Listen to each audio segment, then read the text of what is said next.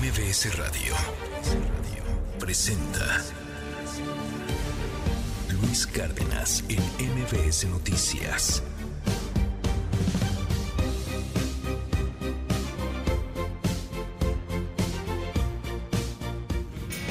¿Qué es la dignidad? ¿Qué es ser digno? No, no es lo mismo que la prepotencia, ¿eh? Hoy día confundimos mucho los valores, los, los temas, las, las posturas. ¿Qué es una postura digna? ¿Qué es una postura prepotente? Hay, hay una gran diferencia entre A y B. A veces pensamos que la prepotencia es la dignidad y no necesariamente. No hay una respuesta única, no es ciencia de cohetes, este, para que fuese a esto exacto. Cada quien tendrá su particular manera de pensar en la dignidad, en la dignidad como un respeto a sí mismo, como un respeto hacia los demás, como un respeto hacia las ideas distintas, en la dignidad como una forma de vestir que no necesariamente es ostentosa, no necesariamente es extremadamente austera. eh, en una forma de hablar, en una, o sea, la dignidad puedes, puedes aplicarla en lo que tú quieras, en lo que se te antoje.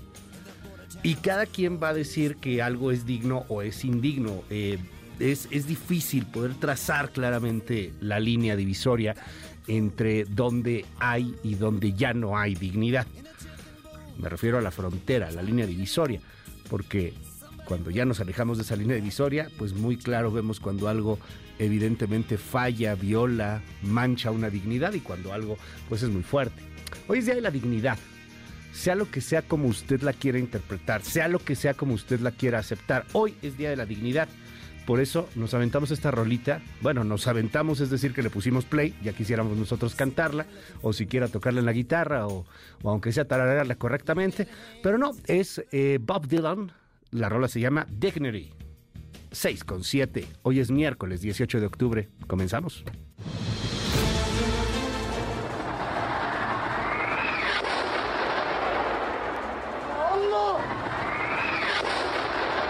La Jihad Islámica es responsable del fallido lanzamiento del cohete que impactó en el hospital de Gaza. Repito, es la responsabilidad de la Jihad Islámica que mató a inocentes en el hospital de Gaza.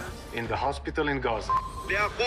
Me gustaría decirle al mundo entero que hoy el enemigo amenaza hospitales ante los ojos de todos y el mundo no hace nada. Esto fue una masacre brutal de la que rara vez escuchamos en el mundo actual.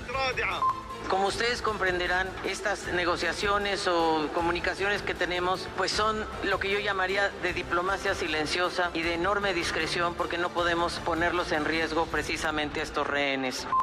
sí afectan al derecho de los trabajadores y sí afectan a la operatividad de la justicia federal. No podemos restringir ni anular derechos ya alcanzados.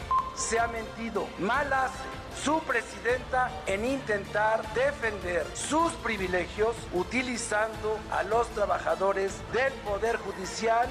Se los dije la vez pasada y lo cumplí. Cumplí que fue una sorpresa verdaderamente extraordinaria. Bueno, este es al mismo nivel o mayor. pero nuevas muestras u objetos no humanos Es correcto. Esto no termina aquí. Que un juez determine que los militares asesinaron a Jorge y a Javier, para nosotros es una victoria. Esto se aplica no solo al presidente Biden, sino a la élite política estadounidense en general. Hay que aprender a respetar a los demás, entonces no necesitarías oprimir a nadie. El impulso de oprimir a alguien por alguna razón o sin razón, todo el tiempo genera problemas.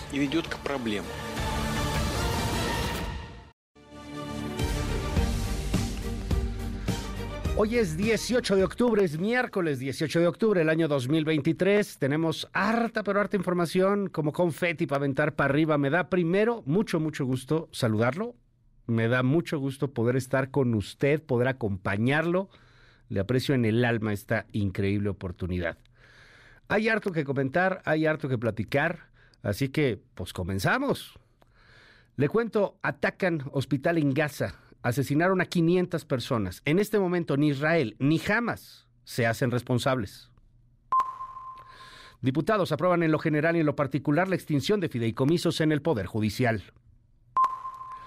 Entrega la Comisión de la Verdad del caso Ayotzinapa a los padres nueva documentación, documentación clasificada sobre el caso. Sheinbaum realizará asambleas a puerta cerrada y serán solamente dirigidas a la militancia. El INE le ha jalado las orejas, le ha restringido la posibilidad de hacer los mítines. Vladimir Putin considera que Estados Unidos debe aprender a respetar, a respetar a otros países. Le cuento en un momento. Son las seis con once minutos. MBS Noticias con Luis Cárdenas. Ah, cómo está el clima. Ay, chefrito, ¿eh? Oiga, uno estaba acostumbrado al calor, tenía el ventilador prohibido. Bueno, pues cuídese porque anda cambiando el clima. Este, hay, hay fríos, hay algunos fríos bastante extremos. Desde el Servicio Meteorológico Nacional, ¿cómo vamos? Clima.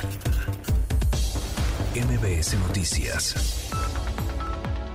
Hola Luis, para este día, Norma, como tormenta tropical, se localiza al suroeste de las costas de Colima. Sus extensas bandas nubosas refuerzan el potencial de lluvias en el occidente y sur del país, con puntuales intensas en Jalisco, Colima, Michoacán y Guerrero, además de rachas de viento de 50 a 70 kilómetros por hora y oleaje de 2 a 4 metros de altura en sus respectivas costas. Por otro lado, canales de baja presión sobre el centro, sur y sureste del país, incluida la península de Yucatán, originan lluvias puntuales fuertes en Chiapas, así como intervalos de chubascos en Sinaloa, Nayarit, Estado de México, Oaxaca, Veracruz y Tabasco, mientras que para el Valle de México se prevé ambiente frío a fresco, bancos de niebla y cielo parcialmente nublado en el transcurso de este día, sin lluvia en la Ciudad de México e intervalos de chubascos en el suroeste del Estado de México. Finalmente, existe una zona de baja presión con probabilidad de desarrollo ciclónico al sur de las costas de Chiapas. En estos momentos no afecta territorio mexicano, no obstante, se mantiene en estrecha vigilancia. Desde el Servicio Meteorológico Nacional informó Araceli García.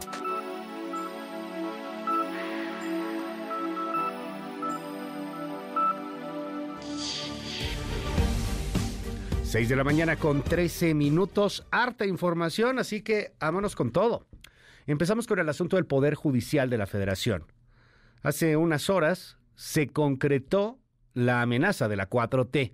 En la Cámara de Diputados han desaparecido los fideicomisos, 13 de 14 fideicomisos. Caput, Matanga, dijo la changa, se lo queda el gobierno todavía tiene que pasar al Senado, en donde seguramente van a repetir lo mismo, porque solo necesitas la mayoría simple, no la mayoría calificada, que es la que, digamos, podría impedir la oposición. Hay protestas, protestas que se han salido un poco de control. Ayer ya hubo encontronazos, ya hubo golpes, ya hubo empujones. Trabajadores del Poder Judicial que no quieren que les quiten sus fideicomisos. Por otro lado, un gobierno que señala que eso es exceso, que es demasiado, que es lujo, que es derroche, que no aplica en la austeridad republicana. ¿Cómo estuvo el debate? Angélica Melín, danos un adelanto. Luis, muy buenos días, gusto saludarte. Saludos a los amigos del auditorio. Así es, en la Cámara de Diputados, la mayoría de Morena y aliados cumplieron el cometido de pasar a la guillotina los fondos y fideicomisos del Poder Judicial con 259 votos a favor, 205 votos en contra y una abstención de un diputado marcelista. En lo general, salió adelante la eliminación de 13 de los 14 fondos y fideicomisos de la instancia judicial. Los recursos que se le van a quitar a ese poder se van a ir a la federación para que el Ejecutivo los utilice en los programas del plan de desarrollo. El promotor del proyecto, el diputado Ignacio Mier, coordinador de Morena, negó en todo momento que se vaya a afectar a uno solo de los trabajadores del judicial y arremetió directamente en contra de la presidenta de la Suprema Corte, a quien no quiso mencionar por nombre. La oposición calificó lo aprobado como una venganza del presidente de la República contra el Poder Judicial. Las modificaciones se van a ir al estudio al Senado de la República. En unos momentos, más información. Es Angélica Melín, muchísimas gracias. Por cierto, en varios estados del país, incluyendo la Ciudad de México, trabajadores del Poder Judicial realizaron su segundo día de manifestaciones en contra de la desaparición de los fideicomisos. Ya hubo agarrones, ya, ya hubo ahí temas de empujones. Aquí, la Ciudad de los Derechos, dice Martí Batres y decía la jefa de gobierno, Claudia Sheinbaum, pues terminó reprimiendo a los trabajadores del Poder Judicial. Miren nada más, los empujó no, no les pegó, no, nadie está diciendo que esto fue Tlatelolco, pero sí dejan cerrar a otras personas, sí dejan sin ningún problema que lleguen ahí manifestantes pro 4T o, manifestaciones de grupos pro izquierda, eh, ya saben, ¿no? esos no les hacen nada. Oye, me cerraron reforma. Ne, ne. Uy, ayer a los trabajadores, órale, sí les echaron los granaderos que ya no existen. Ayer se aparecieron como por arte de magia. Escuche.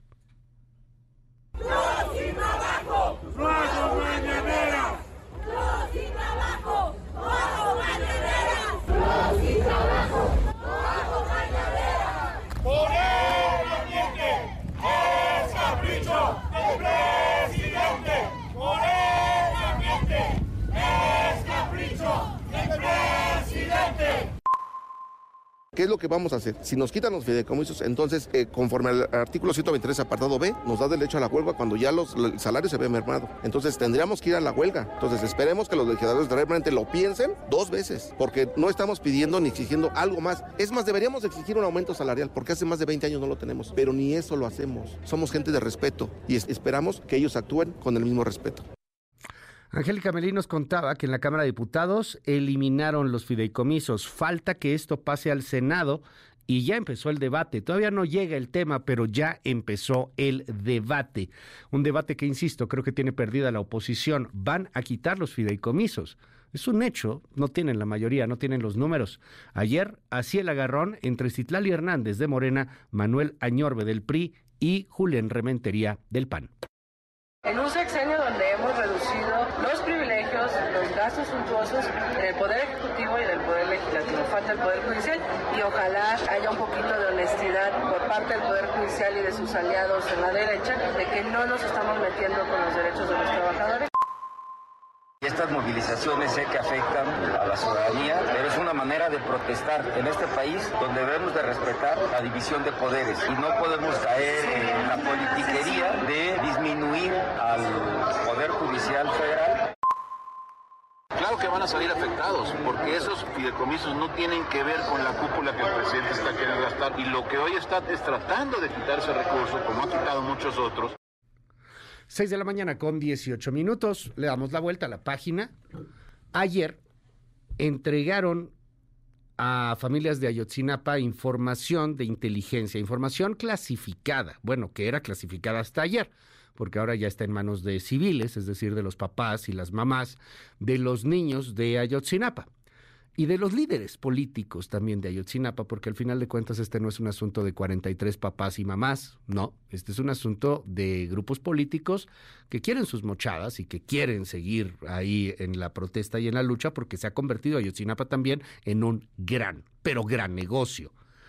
Ayer, la Secretaría Técnica de la Comisión para la Verdad y el Acceso a la Justicia en el caso Ayotzinapa encontró 18 folios, 18 pertenecientes al Centro Regional de Fusión de Inteligencia de Iguala. Esto forma parte de los documentos de madres y padres de los normalistas desaparecidos que habían solicitado a López Obrador. Bueno, pues ayer, ahí están, tengan. Ahora sí que, pues, pues, ¿en dónde está fallando, no? ¿Qué verdad no se ha dicho? ¿Qué verdad quieren que se diga? Esa es otra cosa. Con todo, sigue habiendo un gran, gran, gran compromiso de proteger al ejército por parte del gobierno de la República. Nora Bucio, danos un adelanto. La Secretaría Técnica de la Comisión para la Verdad y Acceso a la Justicia en el caso Ayotzinapa encontró 18 folios pertenecientes al Centro Regional de Fusión de Inteligencia de Iguala que forman parte de los documentos que madres y padres de los normalistas desaparecidos habían solicitado al presidente Andrés Manuel López Obrador. Cabe recordar que en el marco del noveno aniversario de la desaparición, las familias solicitaron información respecto a 868 folios correspondientes a documentos del Centro Regional de Fusión de Inteligencia ubicado en Iguala, emitidos durante el periodo comprendido entre el 20 de abril y el 22 de octubre de 2014. Los detalles de la información más adelante. Gracias, es Angélica Melín. La cosa en torno a la justicia no concluyó con notas ayer en Ayotzinapa, sino también con otro tema. Hace ya varios años, en la época de Calderón, mataron a dos chavos en el TEC de Monterrey, Jorge y Javier. Eran chavos, estudiantes del TEC. Fue hace 13 años. todavía Calderón era presidente. O sea, imagínense nada más de qué estamos hablando. La guerra contra el narco en su apogeo. Y, y Monterrey, pues era uno de los epicentros del narco, azotado por el grupo criminal de los Zetas, luego de que Ociel, Cárdenas había sido extraditado a Estados Unidos y, y se quedó sin brazo armado esa parte de, de, la República con el grupo que era el cártel del Golfo. Eh, y ese brazo, mejor dicho, el brazo armado tomó el control del, del, cártel del Golfo. Se hizo un desastre en aquel momento este, con la extradición de, de Ociel Cárdenas y tiempo después los Zetas empezaron a, a, azotar con terror la República. Monterrey era uno de esos lugares de, de conflicto. Trece años ya. Bueno, pues en un operativo iban dos chavos del TEC saliendo y el ejército mexicano, el que defiende el presidente a capa y espada, los mató. El ejército mató a dos jóvenes. Los confundió con narcos. Les disparó, ¿eh? O sea, a ver, fue ¡pah! contra ellos. No, no, no, era, no una bala perdida. No, les disparó, los mató.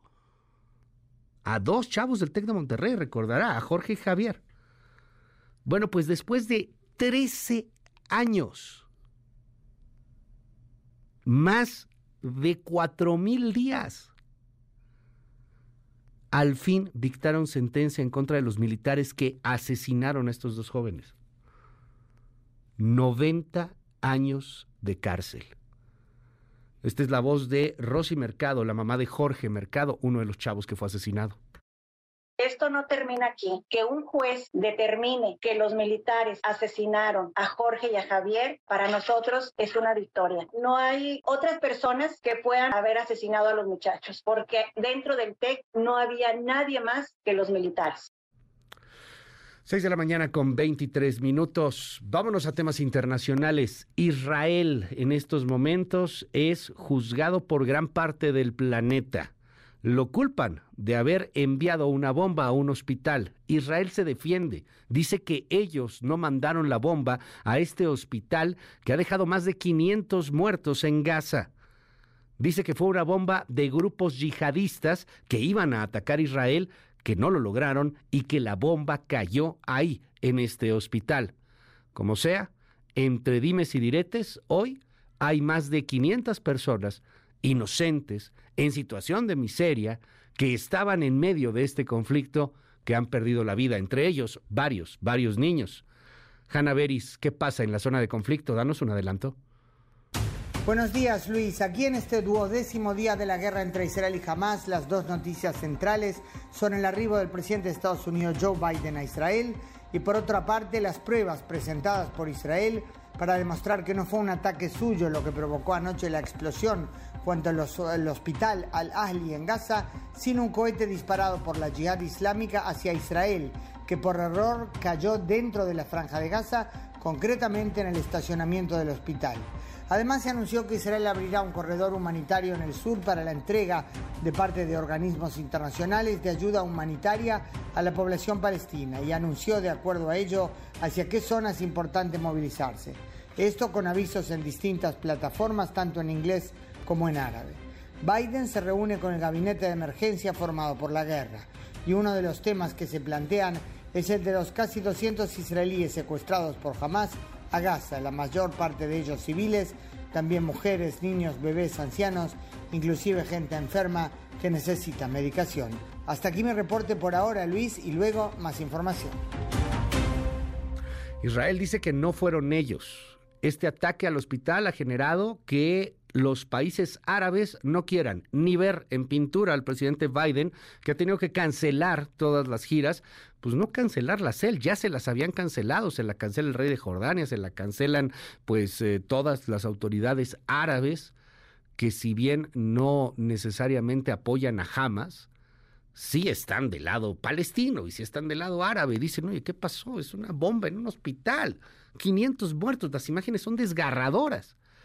Y, el mundo, al menos el mundo árabe, pues está culpando a Israel. Están también surgiendo muchas, muchas reacciones en embajadas eh, que, que, bueno, pues están eh, siendo atacadas, atacadas es un decir, llenadas de manifestantes pro-Palestina, como el caso de Turquía, de Jordania, de Líbano, de Irak, de Irán, de, de, de Egipto y de Qatar. E, esas sí son en serio, digo, hay otras que se dan en el mundo, digamos, más occidental, que están ahí en París, que están en Madrid, que, están en México, aquí, no, viva Palestina, pues, está bueno, sí, ok, esto es un poco más de, de una onda, de una onda progre, de una onda buena onda, pero allá, o sea, estos países árabes en donde Israel tiene embajadas, de pronto llegan las manifestaciones y a nada de salirse de control. El caso de Turquía, el caso de Jordania, por ejemplo, ayer a nada de que entraran a las instalaciones de la embajada y generaran un verdadero problema. Por otro lado, Hamas ha llamado a un día de ira sin precedentes contra Israel. Llamó a la población a que salga a las calles, que hoy sea un día de ira contra el pueblo judío. Gravísimo, porque el tema del hospital lo único que está haciendo es exacerbar, desbordar los ánimos y por desgracia muy probablemente la violencia en una guerra que no parece tener un pronto fin, una pronta resolución y con posturas más y más endurecidas. Repito, ¿eh? Israel dice que no fueron ellos, Hamas dice que no fueron ellos, los grupos yihadistas dicen que no, pues a ver en qué acaba esta cosa. Mientras son peras o son manzanas, ayer aquí en México compareció Alicia Bárcena en el Senado de la República, nuestra canciller. Más de siete días después, doce días después realmente, ahora sí que con todas sus letras, condenó los atentados terroristas de Hamas, le puso nombre y apellido del pasado sábado 7 de octubre y ahora sí dijo que Israel tenía su derecho a, a legítima defensa, o sea, algo que estaban pidiendo desde hace siete, desde hace doce días, perdón. Oscar Palacios, por ahí tienes un adelanto de esta comparecencia, de la comparecencia que hizo Alicia Bárcena en la Cámara de Senadores. Gracias Luis, buenos días. Al comparecer ante el Pleno del Senado de la República, la secretaria de Relaciones Exteriores Alicia Bárcena informó que se trabaja con gobiernos amigos para garantizar la seguridad de los dos ciudadanos mexicanos secuestrados por Hamas. Ante los cuestionamientos de distintos senadores, la canciller recordó que tanto Orión como Ilana, quienes son rehenes de Hamas, tienen doble nacionalidad, por lo que se mantiene comunicación con los gobiernos de Israel y Francia. Señaló en este sentido que se está realizando un trabajo de diplomacia silenciosa y de enorme discreción, esto para no poner en riesgo a ambos rehenes. Luis, los detalles más adelante. Lo dejo con esta declaración, es Vladimir Putin. Ayer dice, oiga, aprovechando que Joe Biden anda acá más cerquita, que anda acá en Israel, a ver si Estados Unidos aprende a respetar. Órale. Y es que además han dicho que con la bronca de Israel, pues Estados Unidos no le va a alcanzar la mano, la tenta, los tentáculos para también entrarle al tema de Ucrania, que es mucho. Ah, tienes Ucrania, tienes Israel y tienes las otras bronquitas que, pues, por lo regular tiene el tío Sam. Entonces, bueno, pues ayer mire el mensaje que le manda Vladimir Putin a Joe Biden. Hablando de experiencia, nosotros en Rusia tenemos un pequeño proverbio. Vive durante un siglo, aprende durante un siglo. Esto se aplica no solo al presidente Biden, sino a la élite política estadounidense en general. Hay que aprender a respetar a los demás. Entonces no necesitarías oprimir a nadie. El impulso de oprimir a alguien por alguna razón o sin razón, todo el tiempo genera problemas. Sonría, hombre. No se olvide de sonreír, es muy, muy importante. Pásela bien, al final, esto no es tan serio. La vida, al final de cuentas, es un viaje, hombre, no un destino. La magia se encuentra caminando, no necesariamente cuando llegas a lo que quieres. Lo bonito, decía Cavafis, no es llegar a Ítaca, es tu viaje a Ítaca. En fin, son las 6 de la mañana con 30. ¿Qué dicen los trascendidos que traen las primeras planas del mundo? Vámonos con la información de los estados de la República. Yo soy Luis Cárdenas, esto MBS Noticias. Primeras planas. El Universal. Vigilan migrantes con armas largas en Tabasco. El Instituto Nacional de Migración contrató a elementos de la Secretaría de Seguridad Estatal. Pide que accesos a estación migratoria estén bajo llave. Milenio. Encamina la 4T extinción de 13 fideicomisos del Poder Judicial. Con los votos amarrados de Morena y sus aliados, la oposición solo hizo más largo el trámite en la Cámara de Diputados. Hubo protestas en al menos tres estados y altercados con la policía en la capital. Reforma. Dan golpe a corte, acusan ilegalidad. Toma la 4T fideicomisos del Poder Judicial con 15 mil millones de pesos. Ignoran morenistas protestas y reclamos. Aprueban reforma para tomar fondos. Excelsior. Le quitan 15 mil millones de pesos al Poder Judicial. Morena y aliados concretan reforma. La Cámara de Diputados aprobó anoche que el dinero contenido en 13 fideicomisos se integre a los recursos previstos para el presupuesto de egresos 2024. Animal político. Caso Ayotzinapa. Ejército tuvo conocimiento en tiempo real de la desaparición de los 43. La jornada. Repudia el mundo ataque en Gaza a un hospital. 500 muertos. Cancelan Jordania, Egipto y la autoridad palestina cumbre con Biden. El financiero. financiero. Aprueba Comisión de Hacienda la ley de ingresos. Defienden funcionarios legalidad del mayor endeudamiento en 2024. El economista. Comisión remite al Pleno de Diputados sin cambios ley de ingresos para 2024. Será analizada y votada por los diputados hoy o mañana. Reporte Índigo. Educación superior, un privilegio. En México, mientras más avanzan los alumnos en sus estudios, mayores son las probabilidades de que abandonen las aulas, una problemática que en lugar de disminuir en los últimos años, se ha agravado debido a la falta de recursos, de cobertura y de programas que fomenten el desarrollo de habilidades fundamentales como la lectura, la comprensión y las matemáticas. El sol de México. Que el mundo no nos condene por acciones de defensa. Embajadora de Israel, Einat Kranz Neger, niega en entrevista que Israel impida a extranjeros salir de la franja de Gaza. La prensa. Seguridad y metro. Omar García Harfuch reconoce que la Ciudad de México necesita más seguridad pública y mejorar la movilidad en el sistema de transporte colectivo metro. De la línea 12 dice, tu trabajo es que no vuelva a suceder jamás una tragedia. La crónica. Crimen de guerra en Gaza al bombardear hospital. 500 muertos. Condenan a Israel por la tragedia. Netanyahu echa la culpa a los extremistas palestinos. MBS Noticias. Con Luis Cárdenas.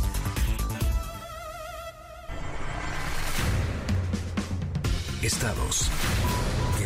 Este martes fue asesinado a balazos en Chilpancingo Bruno Plácido Valerio, fundador de los grupos de autodefensa en la entidad, junto con su chofer. El ataque ocurrió cuando el líder de la Unión de Pueblos y Organizaciones del Estado de Guerrero ingresaba a las oficinas de la Secretaría de Salud ubicadas en la colonia Burócratas, donde sostendría una reunión con funcionarios de la dependencia.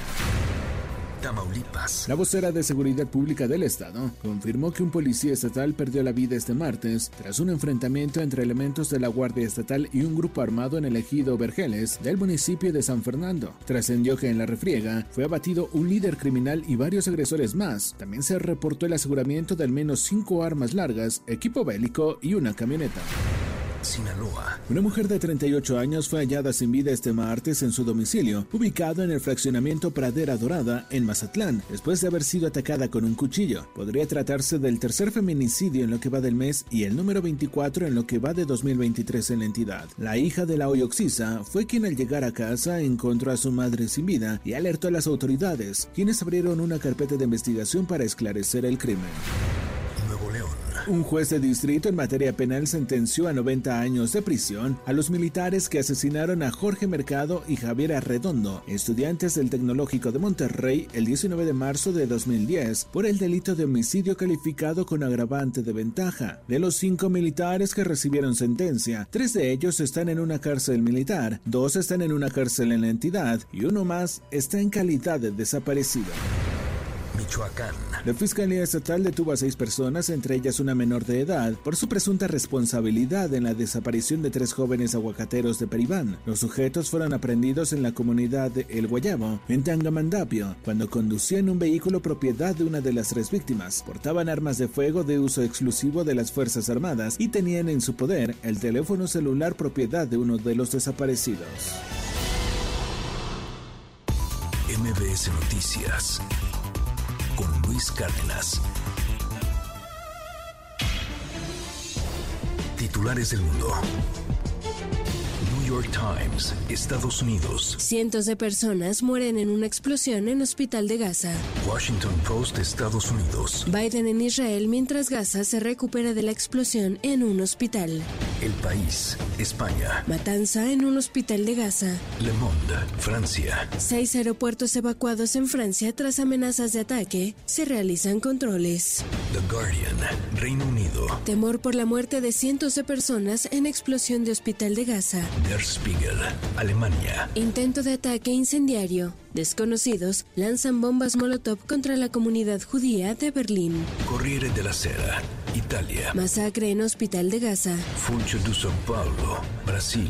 El Supremo Tribunal Federal condena a otros seis acusados por actos golpistas del 8 de enero. El Clarín, Argentina. Acusaciones cruzadas de Israel y Hamas por el ataque a un hospital. Al Jazeera, Medio Oriente. Biden se reúne con Netanyahu un día después de que 500 personas murieran en el ataque a un hospital de Gaza.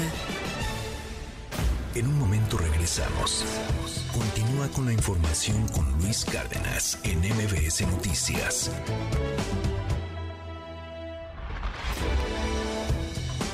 Ya estamos de regreso. MBS Noticias con Luis Cárdenas. Continuamos. Trascendió en la prensa.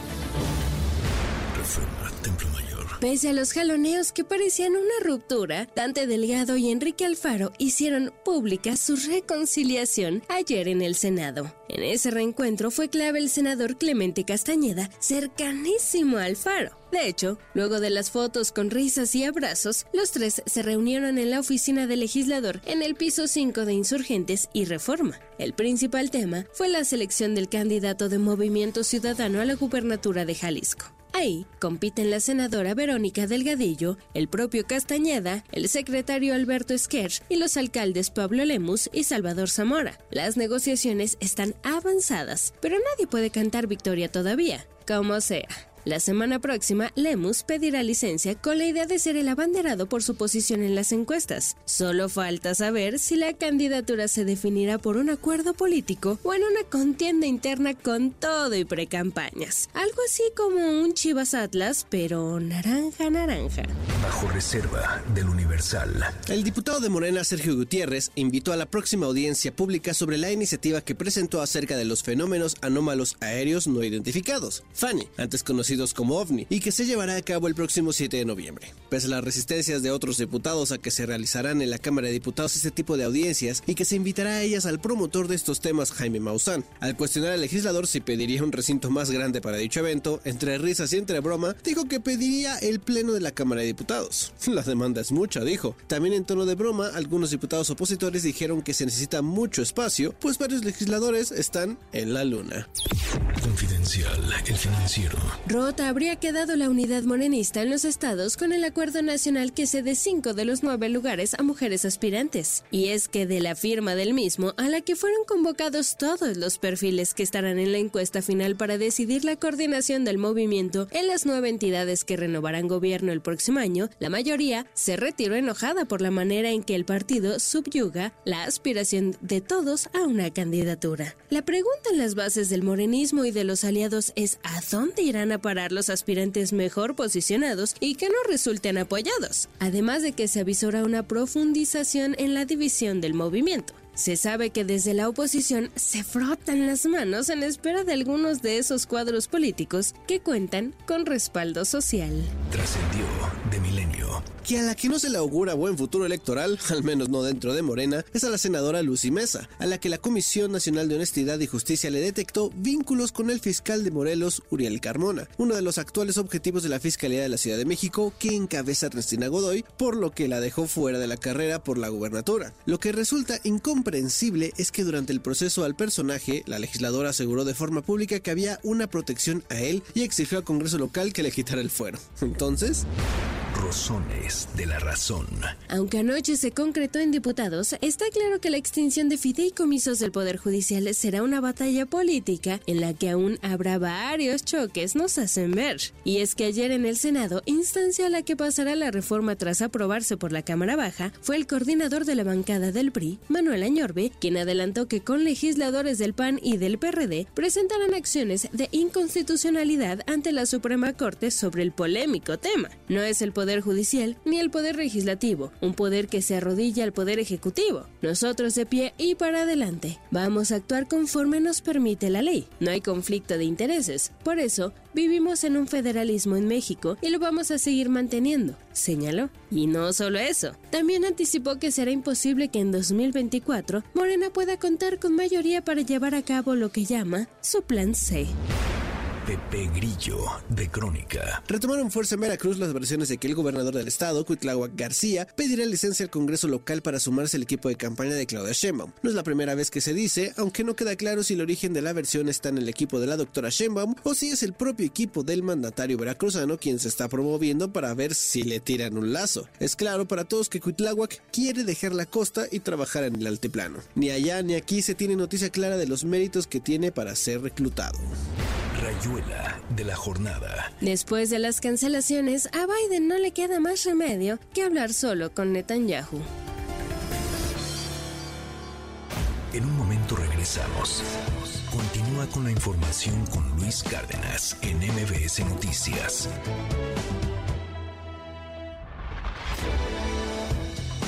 Ya estamos de regreso. MBS Noticias con Luis Cárdenas. Continuamos. En MBS, noticias que ponen de buenas.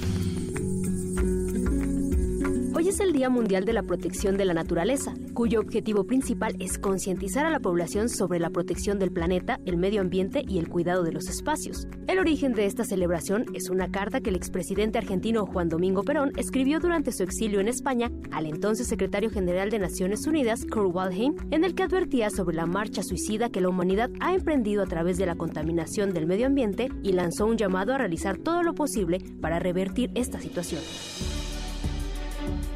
El investigador postdoctoral del Instituto de Geología, Pavel Ulianov Martínez Pabello, se incorporó a un proyecto europeo liderado por el Centro de Astrobiología en Madrid, que tendrá alcances en la misión Mars Sample Return de la NASA y de la Agencia Espacial Europea. El objetivo de la investigación es realizar una colección de piezas análogas al planeta Marte, entre las que se encuentran rocas del desierto mexicano.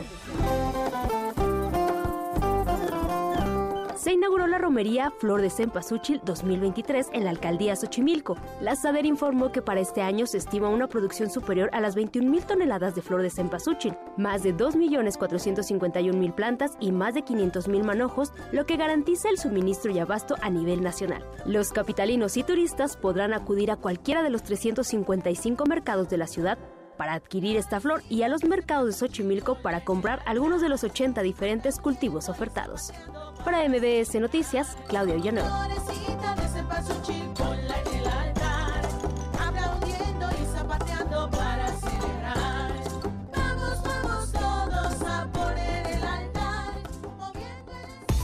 MBS Noticias con Luis Cárdenas.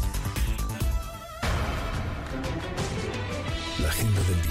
A las 7 de la mañana, el presidente Andrés Manuel López Obrador encabezará una conferencia de prensa. A las 8.30 de la mañana, México Evalúa presentará su análisis sobre el paquete económico 2024. A las 10 de la mañana iniciará la sesión ordinaria de la Cámara de Diputados en la que se espera la aprobación de la Ley de Ingresos 2024. A las 10 de la mañana dará inicio la sesión plenaria del Senado de la República. A las 12.30 de la mañana, la Embajada de Israel en México realizará una videoconferencia de prensa sobre la operación Espadas de Hierro. A las 14 horas, Claudia Sheinbaum encabezará la firma del Acuerdo de Unidad por la Transformación en Morelos. A las 16.30 horas, Xochitl Galvez participará en el Congreso Conjunto de Asociaciones de Energía. En Washington, la Reserva Federal estadounidense publicará su libro Beige de Perspectivas Económicas. El presidente chino, Xi Jinping, inaugurará con la asistencia de varios mandatarios internacionales el segmento de alto nivel del tercer foro de las nuevas rutas de la seda, el programa estrella multilateral de China para afianzar su influencia global mediante proyectos de cooperación e infraestructura en otros países. Y el candidato de la libertad avanza a la presidencia de Argentina, Javier Milei, cerrará su campaña electoral con vistas a los comicios del 22 de octubre.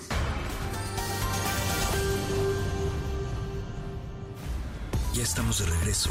MBS Noticias con Luis Cárdenas. Continuamos.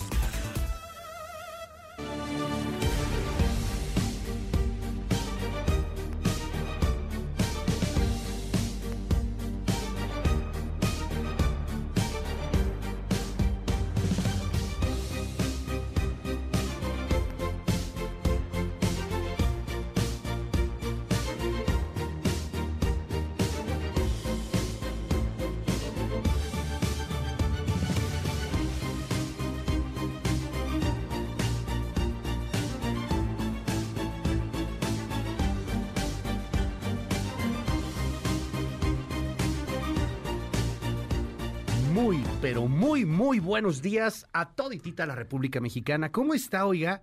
No sabe el gusto, el privilegio que es poder estar con usted en este miércoles, miércoles 18 de octubre, el año 2023. Son las 7 con 3 minutos y hoy tenemos hartísimas cosas que comentar. Vamos a platicar de, de varios temas que están ahí en la palestra mexicana, de, del debate este del Poder Judicial, que les quitaron los fideicomisos. Matanga, dijo la changa, se los lleva el gobierno. Lo acaban de aprobar en diputados hace unas horas pasa al Senado, buen agarrón. Ayer ya hubo broncas, ya hubo empujones, ya hubo golpes, porque los trabajadores del Poder Judicial pues no quieren que les quiten los fideicomisos. ¿Y qué es un fideicomiso? Pa' pronto, pues es una especie de, de cuenta bancaria, vamos a ponerlo así de esa manera, un guardadito, una lanita que está ahí que genera una brutalidad de intereses, porque no estamos hablando de dos pesos, y, y que sirve para, dicen en el Poder Judicial, pues pagar y vivir dignamente eh, para sus trabajadores. Fíjese qué curioso, hoy es Día de la Dignidad. Y, este asunto de los fideicomisos tiene mucho que ver con la dignidad. Yo creo, en lo personal, si me pregunta, digo yo, ahí voy a meter mi cuchara, ya sabe cómo soy. Yo creo, en lo personal, que deberíamos de hacer más cosas para que la gente tuviera los fideicomisos que tiene el Poder Judicial, que sí, la neta, son muchos, en vez de querérselos quitar. O sea, yo creo que deberíamos de luchar para que la gente tuviera más dignidad en vez de que quien tiene dignidad se la quitemos. ¿Me explico? Que si tú tienes una pensión complementaria, deberíamos de buscar la manera, el cómo sí, para que todos pudiéramos tener esa pensión complementaria, para que todos pudiéramos salir adelante y no que quien sale adelante lo friegues y lo eches para atrás. Yo creo eso, ¿verdad? Pero pues yo qué voy a saber de estas cosas, de repente soy conservador neoliberal y, y ya sabe todo lo que nos dicen. En fin, 5571-131337, WhatsApp abierto absolutamente para todo nuestro auditorio. Cuando gobernaba Calderón, hace varios años, al señor presidente de aquel entonces, Calderón, se le ocurrió la maravillosa idea de, de mover el avispero. El tipo a la fecha no se arrepiente. Pero cuando movió el, avispero en ese 2006, la cosa se puso fea. Empezaron a salir narcos, empezaron a crecer, empezaron a moverse, empezaron a hacerse cañonamente peligrosos los eh, parajes, los caminos y de pronto también hasta las escuelas. Era 2013. Eh, ya seguía gobernando eh, Calderón, no, no era 2013, perdóneme, era, este, fue esto hace 13 años, se me, se me cuatrapeó ahí el, el asunto, una disculpa, era 2000, ¿qué, perdón? 2010, perdóneme, 19 de marzo de 2010, aquí tengo el dato, se me cuatrapeó por un momento. Vamos a ponerle reset, va, de nuevo, perdón. Cuando gobernaba Calderón y movió el avispero, y generó toda esta violencia el presidente Calderón. Unos dicen que para legitimar su gobierno, otros dicen que porque esto ya no tenía una vuelta atrás. El tema es que a partir de ahí México se volvió un infierno. Los zetas azotaban la República Mexicana. Tenías zetas en Veracruz, tenías zetas en, en Guerrero, tenías zetas peleando contra Jalisco, que en ese entonces era el cártel Jalisco, el cártel Matacetas, en ese entonces aliado del cártel de Sinaloa. Y uno de los territorios de guerra espantosa, de, de desmembrados, de colgados, de cosas horripilantes, fue Monterrey. Hoy Monterrey no respira eso. Le mando un abrazo a todos los regios, los queremos mucho a todos los regios, de verdad.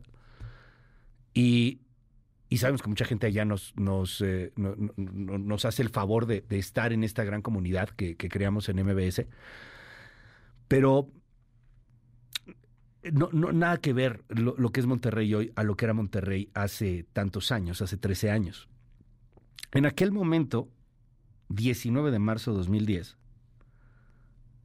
soldados dispararon contra dos estudiantes. Jorge Antonio Mercado, que tenía 23 años de edad, estudiaba la carrera de Ingeniería Industrial y Sistemas, y Javier Francisco Arredondo Verdugo, tenía 22 años, estudiante de la carrera de Ingeniería en Sistemas Computacionales. Fueron cinco militares del ejército mexicano que dispararon en lo que pensaron era una especie de operativo contra el narco. No fueron balas perdidas, les dispararon directamente a los jóvenes, los asesinaron. Eso pasó hace 13 años. ¿Y por qué recordamos hoy a Jorge Antonio y a Javier Francisco? Porque después de 13 años llegó la sentencia para los militares asesinos. 90 años de cárcel. Judith Medrano, buenos días. Hola, ¿qué tal Luis? Te saludo con gusto. Los militares que asesinaron a Jorge y Javier, estudiantes del Tecnológico de Monterrey, fueron sentenciados a 90 años de prisión fue el juez José Reynoso Castillo, titular del Juzgado Cuarto de Distrito en materia penal en el estado de Nuevo León, quien ejecutó la sentencia para cinco de seis militares desde los autores materiales del delito de homicidio calificado, con agravante de ventaja por los hechos ocurridos la madrugada del 19 de marzo del 2010. Un militar está prófugo o en calidad de desaparecido, tres están en una cárcel militar y dos más en una prisión de Nuevo León. Rosy Mercado, madre de Jorge Antonio, Mercado Alonso, dijo que a 13 años de distancia, por fin llegó la justicia cuando te dan una noticia que ejecutan, o digo, perdón, que encarcelan en lo personal, a mí me, me movió mucho. Cuando oí 90 años, pues la verdad yo lo primero que pensé fue en las familias, pero también pensé que ellos cuando ejecutaron no pensaron en las familias de esos dos muchachos. El proceso para los integrantes del ejército también incluye otros delitos administrativos, como abuso de autoridad, robo de identidad y uso excesivo de la fuerza, por los cuales existen otras carpetas de investigación. Jorge Antonio Mercado Alonso y Javier Francisco Arredondo Verdugo se encontraban estudiando en la biblioteca del Tecnológico de Monterrey cuando cerca de la una de la mañana salieron a comprar comida, cuando se encontraron en un fuego cruzado entre militares e integrantes de la delincuencia organizada. Los soldados ingresaron a las instalaciones de la universidad y dispararon a corta distancia. Pese a que ellos se identificaron como estudiantes, no fueron escuchados. Además, les sembraron armas y los hicieron pasar como sicarios. Fue el 19 de marzo de 2019 cuando la secretaria de Gobernación, Olga Sánchez Cordero, pidió disculpas a nombre del Estado mexicano. Con el semblante tranquilo, la madre de Jorge recomendó a aquellas madres que pasan por una situación similar no claudicar en la exigencia de justicia, aun y cuando está tarde en llegar. Luchen por sus hijos que por algún momento, alguna situación hayan partido de la misma manera que partió Jorge y Javier. Luchen por la justicia. No importan los años que hayan pasado, se puede llegar a la justicia. Los padres de Javier Francisco Arredondo Verdugo murieron sin conocer que su hijo y a su amigo se les hizo justicia por su asesinato. Para MBS Noticias, Judith Medrano. Gracias a Judith Medrano por esta pieza. De verdad, muchísimas gracias, Judith. Descansen en paz estos chavos. Qué bueno que se hace justicia. 90 años de cárcel y la justicia llega 13 años después. Hay algunos otros casos similares, ¿eh? inclusive en la 4T. Ese ejército que por lo regular da la vida, que por lo regular está poniendo la casta por los ciudadanos y por México y por el país, es también un ejército que ha cometido abusos y abusos graves contra los derechos humanos. Están las dos caras de la moneda. Las 7 con 11 minutos. Buenos días, México. Hola. Siempre quise decir eso, perdón. Gracias. Ay, perdón, siempre quise decir eso. Buenos días, México. 7 con 11 minutos. Hola, la tele 6.4. Tele abierta en varios estados de la República. Hola a la forma Millennial o Generación Z o Generación Touch. La forma digital, pues, mbsnoticias.com. Es tu casa. Entra en mbsnoticias.com y vas a tener todo información en tiempo real, pero infografías, pero microvideos, pero cosas de entretenimiento, pero datos para que tomes decisiones. Pero lo que no hay son fake news. Esas, sorry mi chavo, búscalas en otro lado. No, no hay, no, no le manejo la fake news, perdón. Hola a todos en la radio, en EXA, en la mejor, en FM Globo, bañando el territorio entero. Yo soy Luis Cárdenas y todos los días te lo digo neta, neta, con el corazón en la mano. Un privilegio, un gusto estar contigo un ratito cada mañana. Te aprecio en el alma esta hermosa, maravillosa, genial oportunidad y espero estar a la altura de tus expectativas. Esperamos poder acompañarte y, poder informarte y poder convivir y poder aprender de ti. Sabemos que vas al gimnasio o que vas a dejar los chavillos a la escuela o que estás haciendo el desayuno o que a lo mejor estás regresando porque trabajaste en la noche o porque te fuiste de parranda y se está acabando apenas la fiesta. Qué fiesta tan padre haber estado, ¿no? Para que esté acabando a las 7 de la mañana, pero bueno. Hola a todos, estés donde estés, gracias por darnos el privilegio de acompañarte. 7, 13. MBS Noticias con Luis Cárdenas.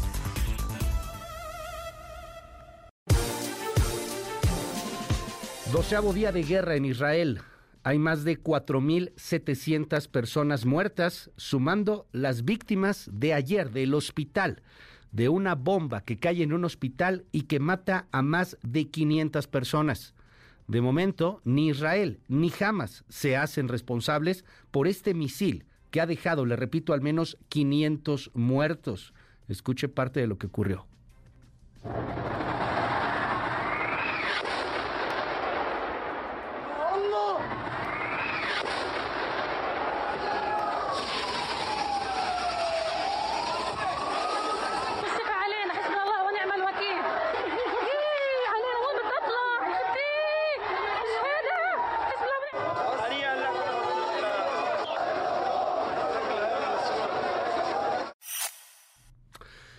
Más adelante platicamos a detalle lo que está sucediendo en Israel y las consecuencias de este bombazo, de este misil. Israel dice que no fue ellos, que no fueron ellos, que fue Hamas, que fue un grupo yihadista.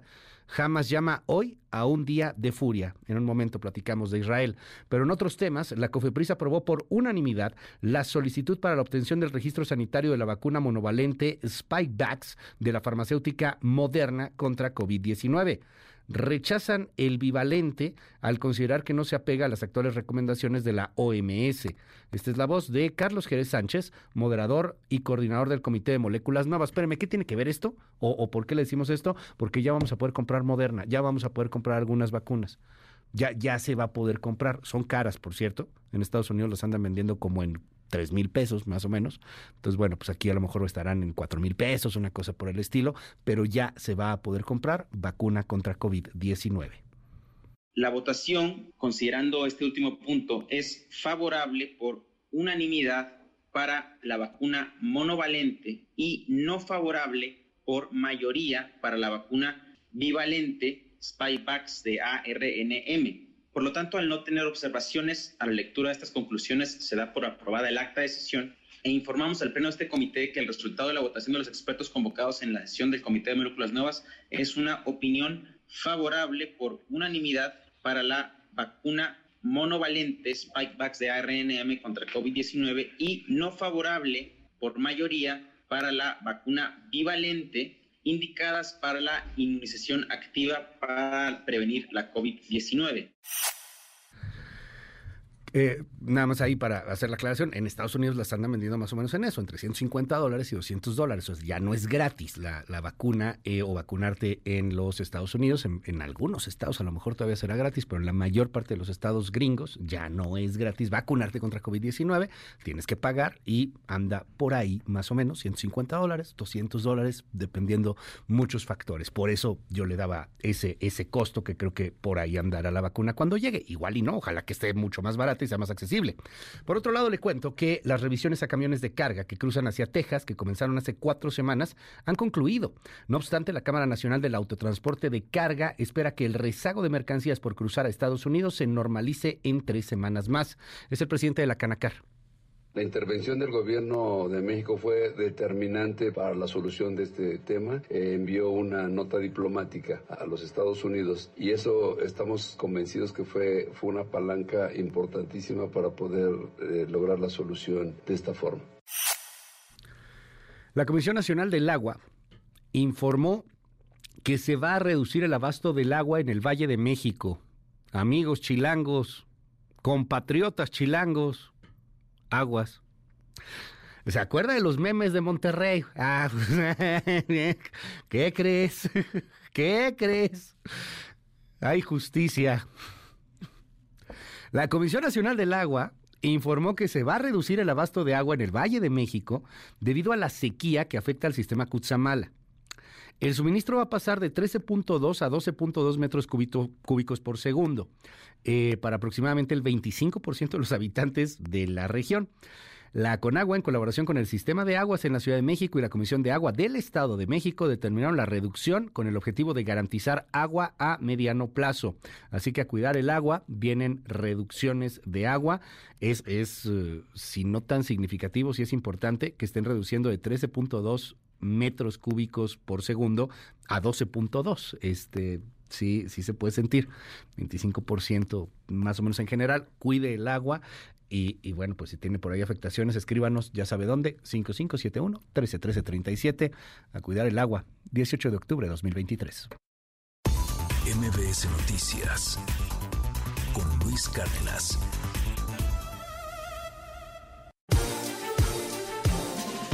Politiquería, suspirantes, aspirantes, grilla en general. Vámonos. Es increíble que un partido político no pueda hacer proselitismo político, pues es su principal función como partido político para la participación electoral y la información a la ciudadanía. Entonces ahora nos dijeron que los eventos tienen que ser cerrados, imagínense, en un lugar en donde solamente participen los militantes presentamos la propuesta alternativa y le llamamos el presupuesto para todos. Tiene dos objetivos claros, mejorar la calidad de vida y ser responsable con las finanzas públicas. Todas las personas que acrediten que tienen un trabajo real a favor de la sociedad y que sean valoradas por movimientos ya no tengan oportunidad de participar, no habrá exclusiones. No habrá exclusiones. No ve esa posibilidad, específicamente abrirle la puerta a Marcelo Ebrard. Siempre he creído que este es un proyecto que debe tener puertas abiertas y actuar sin prejuicios. No puedes juzgar a nadie por sus orígenes partidistas. En lo personal he expresado que me gustaría que este proyecto a nivel nacional encabezara a alguien que supiera de nuestro movimiento. ¿Marcelo Ebrard es una persona de bien? Sí, sin duda. mi amigo, además lo... A ver, vamos por partes. Primero, el Poder Judicial. Eh, Morena y la 4T le quiere quitar fideicomisos al Poder Judicial, 13 de 14. 15 mil millones de varos. 15 mil millones de pesos, un barotote. Espéreme, ahí no para la cosa. Viene un recorte al Poder Judicial también, al presupuesto del Poder Judicial. Dicen en Morena y en la 4T que esto solamente afecta a la élite, no a todos los trabajadores. Dicen los trabajadores que no es cierto, que sí los van a afectar a ellos. En lo que son peras o son manzanas, ayer se armó gresca en varias partes de la Ciudad de México en particular, aunque hubo protestas de los trabajadores del Poder Judicial en varios estados de la República. Eh, por ejemplo, en Periférico Sur, un grupo de policías antimotines se enfrentó con manifestantes, los granaderos, esos que ya no existen. Pues ayer, uy, mire, se aparecieron. Órale, aguamate, sácate. Estaban bloqueando periférico, ¿no? Ahí están las imágenes y me sigue a través de la tele para que luego no se enoje, que ya que luego se enoja gente, ¿no? Que, no es cierto. No, sí es cierto. Ayer llegaron los granaderos y agarraron aguamazos a los trabajadores del Poder Judicial. Los reportes indican que los empleados del Poder Judicial llevaban varias horas bloqueando el tráfico sobre Periférico Sur. Y bueno, pues que entonces llegaron uniformados, los encapsularon y la neta es que pues, los agarraron a aguamazos. Hay un señor, y lo digo con todo el respeto del mundo, pero hay un señor que está asusando esto, y ese señor se llama Andrés Manuel López Obrador y trabaja de presidente de la República. Ayer este señor, que es nuestro presidente, frente a los paros del Poder Judicial, frente a las protestas del Poder Judicial, dijo esto. Dicen, por ejemplo, vamos a hacer un paro. Pues si se van de vacaciones, no sé cuánto tiempo, ¿sí? Si, no trabajan, o sea, se tardan. Bueno, hay miles de personas que tienen 10 años sin sentencia. Van a hacer huelga de brazos caídos, pues si siempre están. Pues que no trabajan, dice el presidente. Entonces, pues obviamente que eso puede llegar a calar mucho. Eh, les mando un abrazo a la gente del Poder Judicial. No es que estemos a favor o en contra de nadie, pero claramente hay mucha gente en el Poder Judicial que trabaja y trabaja muchísimo. Quienes conocemos gente que, trabaja en el Poder Judicial, pues sabemos que sí, o sea, ver, son, son chambas bien densas, son chambas muy intensas. Hay meritorios, meritorios son estos cuates que llegan y que no reciben un pago. Ellos no se enojan como, como cuando pasó lo de Derbez, ¿se acuerda? ¿Cómo puede ser? Bueno, el meritorio trabaja para eso. El meritorio se puede echar tres, cuatro, hasta cinco años en el Poder Judicial echando copias, haciendo acuerdos a veces, trabajando ahí de lo que sea, y ya de repente le dan una chamba. Y, eso es hacer carrera judicial. De verdad que la carrera judicial es súper sacrificada. Eh, y, bueno, pues un abrazo a todos los que trabajan en el Poder Judicial y que ahorita no, no saben la verdad cómo defenderse en la narrativa. Eso eso es claro. En fin, bueno, pues le cuento. Ayer hubo enfrentamientos en varias partes de la República. Aquí en la Ciudad de México se puso un poco intenso. Juan Carlos Alarcón, cuéntanos.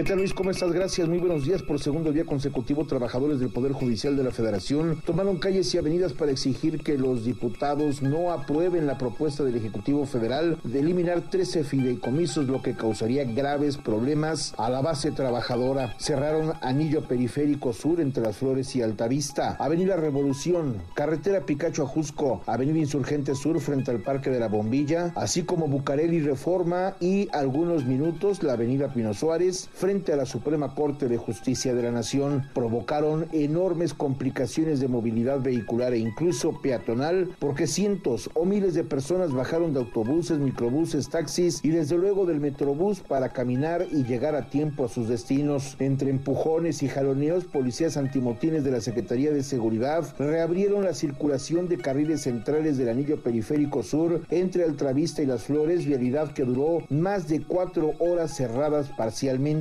con gritos de protesta, la base trabajadora del Poder Judicial de la Federación fue replegado a dos carriles centrales y de periférico. Momentos después levantaron la protesta y se retiraron. Otro punto de bloqueo liberado fue la carretera Picacho Jusco, donde se ubica otro inmueble del Poder Judicial de la Federación. En ese sitio, la fila de autos llegó más allá del anillo periférico, estacionados totalmente por la falta de vialidad y de circulación hacia la parte alta de la Jusco. Lo mismo ocurrió en el cruce de Bucareli y Paseo de la Reforma, donde trabajadores del Instituto de la Defensoría Pública Federal llevaron a cabo un bloqueo a la circulación vehicular. La avenida Pino Suárez también quedó reabierta a la vialidad luego de la manifestación de trabajadores de la Suprema Corte de Justicia de la Nación. En Avenida Insurgente Sur, cerca del Parque de la Bombilla o Avenida de la Paz, los inconformes fueron replegados entre insultos, golpes, patadas y empujones. Los manifestantes opusieron resistencia y cuatro horas después, los oficiales lograron recuperar todas las vialidades. Luis, la información esta mañana. Gracias, querido Juan Carlos Alarcón. Eso pasaba en la calle. Pero en San Lázaro tenían el machete, como si fueran Jack el Destripador, listo. Vámonos. Vamos a hacerle recorte al Poder Judicial. Y es que, seamos francos, para hacer el recorte, lo único que necesitan es la mayoría simple. Y esa la tienen. La tiene la 4T, la tiene Morena y, lo van a hacer. La oposición podrá decir misa, pero no tienen los números para detener el recorte del Poder Judicial y de los fideicomisos. ¿Y qué hay en esos fideicomisos? Algo que llaman pensiones complementarias. ¿Qué son esas pensiones complementarias? Pensiones a las cuales tiene acceso eh, un grupo importante del Poder Judicial, o sea, los magistrados, ciertos jueces, ciertas eh, personas de confianza, de, cierta élite en el Poder Judicial, y que aunado a las pensiones que pueden llegar a recibir, reciben otras. Y tienen algunas otras prestaciones y tienen pues algunos otros beneficios los trabajadores del Poder Judicial. Morena quiere quitárselos. En la oposición los quieren defender. Y ahí está esta narrativa en donde hay un choque ideológico brutal y en donde hay también un fin que es acotar, reducir, hacer austero el Poder Judicial de la Federación. Pues al menos lo han logrado en una primera instancia. Hace unas horas, los diputados lograron el primer machetazo. Adiós, fideicomisos. Angélica Melín, cuéntanos. Hola Luis, gusto saludarte. En el Palacio Legislativo de San Lázaro, la mayoría de Morena y aliados cumplieron su cometido de pasar a la guillotina a los fideicomisos y fondos del Poder Judicial. Esto para quitarles más de 15 mil millones de pesos y devolverlos a la Tesorería de la Federación para que el Ejecutivo disponga de ellos. Con 259 votos a favor, 205 en contra y una abstención de un diputado marcelista en lo general, salió adelante la eliminación de 13 de los 14 fondos y fideicomisos de esa instancia. Lo que avanzó en San Lázaro se va a ir al estudio al Senado de la República. Al defender el proyecto y negar nuevamente que uno solo de los 55 mil trabajadores del Poder Judicial se vayan a ver afectados, el diputado promovente Ignacio Mier se lanzó directo contra la presidenta de la Suprema Corte, Norma Piña, a quien no quiso mencionar por nombre. Intentan confundir a la sociedad desde la presidencia de la Suprema Corte de Justicia de la nación se ha mentido. Mal hace su presidenta en intentar defender sus privilegios utilizando a los trabajadores del Poder Judicial como un escudo humano. La oposición advirtió que la reforma es violatoria de derechos humanos y laborales, es anticonstitucional, va a ser combatida legalmente porque despoja a los trabajadores. Es la integrante de la bancada del PAN, Margarita Zavala. Sí afectan al derecho de los trabajadores y sí afectan a la operatividad de la justicia federal. No podemos restringir ni anular, ni derechos ya alcanzados. Y los derechos que protegen estos fideicomisos se refieren a más de 55 mil trabajadores del Poder Judicial de la Federación. Esto es un atraco, un atraco a los trabajadores del Poder Judicial de la Federación y por eso se están manifestando en las calles. Sin rodeos y sin rubor alguno, los petistas dejaron en claro cuál es el fin último de la reforma. Habla el diputado Reginaldo Sandoval. Porque la 4T llegó en el poder ejecutivo, llegó en el poder legislativo y va a llegar al poder judicial sin ninguna duda. Por eso dicen, ¿y por qué se les ocurre ahora? Porque va avanzando la 4T sin ninguna duda. Y vamos sobre estos fideicomisos que permiten corrupción en el poder judicial. Le hizo segunda el vicecoordinador Benjamín Robles. Vengan para que aprendan. Este es el primer recorte a la Corte, compañeras y compañeros. Las modificaciones fueron aprobadas entre aplausos al promotor Ignacio Mier, al que sus compañeros festejaron al grito de gobernador. Es la información. Buenos días. Ay, muchas gracias, Angélica Melín. Eh, tengo muchos comentarios en el WhatsApp 5571 131337. Me voy con dos en particular que, sintetizan más o menos en dónde está nuestra polarización. Me dice que una persona, hola Luis, soy un simple radioescucha y quiero saber por qué dices que hay meritorios que trabajan mucho en el Poder Judicial, pero a final de cuentas pues, no tienen sentencias, ¿no? O, o, o están lentos. Yo creo que, que, pasa algo aquí muy interesante, ¿no? Este, a ver, por ejemplo, en, no sé, en alguna empresa, que la empresa dices, oye, no manches, este, no, está jalando la empresa, no está haciendo las cosas la empresa, pero todos los que están en la empresa están trabajando mucho. Al final hay malas decisiones, hay malas tomas, hay muchas cosas que no tienen que ver necesariamente con el trabajo que está haciendo mucha gente abajo o que está haciendo mucha gente dentro de la empresa y, y que genera que esa empresa termine con pérdidas. Eh, nos preguntan aquí otra persona, a ver si es cierto, ¿cuáles beneficios? Había muchos beneficios del, fideicomiso o de los fideicomisos. Ayer Reforma publicó una tabla que a mí me parece una maravilla. Y, fíjese que Reforma es el medio fifí neoliberal, el que no quiere al presidente. Pero Reforma publicó una tabla muy, muy interesante. Se la, se la comparto, pues ahora sí que búsquela en Reforma, ¿no? Este, ahorita le pongo el link. Eh, a ver, mire, ahí le va pensiones complementarias de magistrados se gastan 4 mil millones de pesos. Complementarias de magistrados. Es el número 80692, la partida ahí del fideicomiso. Uh, eso quiere decir, señora, señor, que solamente lo reciben los magistrados, los jueces. Me pregunta aquí una persona, pero ¿cómo qué otras cosas tienen? Bueno, tienen apoyos médicos complementarios y de apoyo económico extraordinario. ¿Qué es eso? Ahí son 15 mil, casi 16 mil millones de pesos. A ver, le cuento esta anécdota rapidísimo. Me contaba un magistrado defendiendo los fideicomisos y tiene razón en defenderlos. Me contaba un magistrado que tenía a un amigo magistrado al que por desgracia le dio cáncer. El seguro no alcanzó a pagar el cáncer. Tenían un seguro de gastos médicos mayores. Pues la cosa se puso tan fea que el seguro no pudo pagar el cáncer. Y gracias a este fideicomiso, a esta cosa de los apoyos médicos complementarios y de apoyo extraordinario, paz, salió una lana y le pagaron el tratamiento del cáncer a ese magistrado. ¡Qué buena onda! ¡Qué bien! ¡Qué padre! El problema es que eso no lo tienen la mayor parte de los mexicanos. Y aquí es en donde está la bronca principal de todo este asunto. Yo no quiero tu coche. Yo quiero que tú no tengas ese coche. Yo no quiero tu casa. Yo quiero que tú no tengas esa casa. Yo no quiero tus fideicomisos. Yo quiero que tú no tengas esos fideicomisos, que tú no tengas esos apoyos. Y ahí es en donde valió queso. Yo creo que deberíamos de pelear y de buscar la forma de que todos tuviéramos este tipo de cosas. Pero hoy lo que queremos es destruirlo. Y, bueno, pues, pues, ahí está, escuchaban, ¿no? ahí a los diputados. Este es el primero. ¿eh? Está bueno. Gracias por los mensajes. 5571 131337.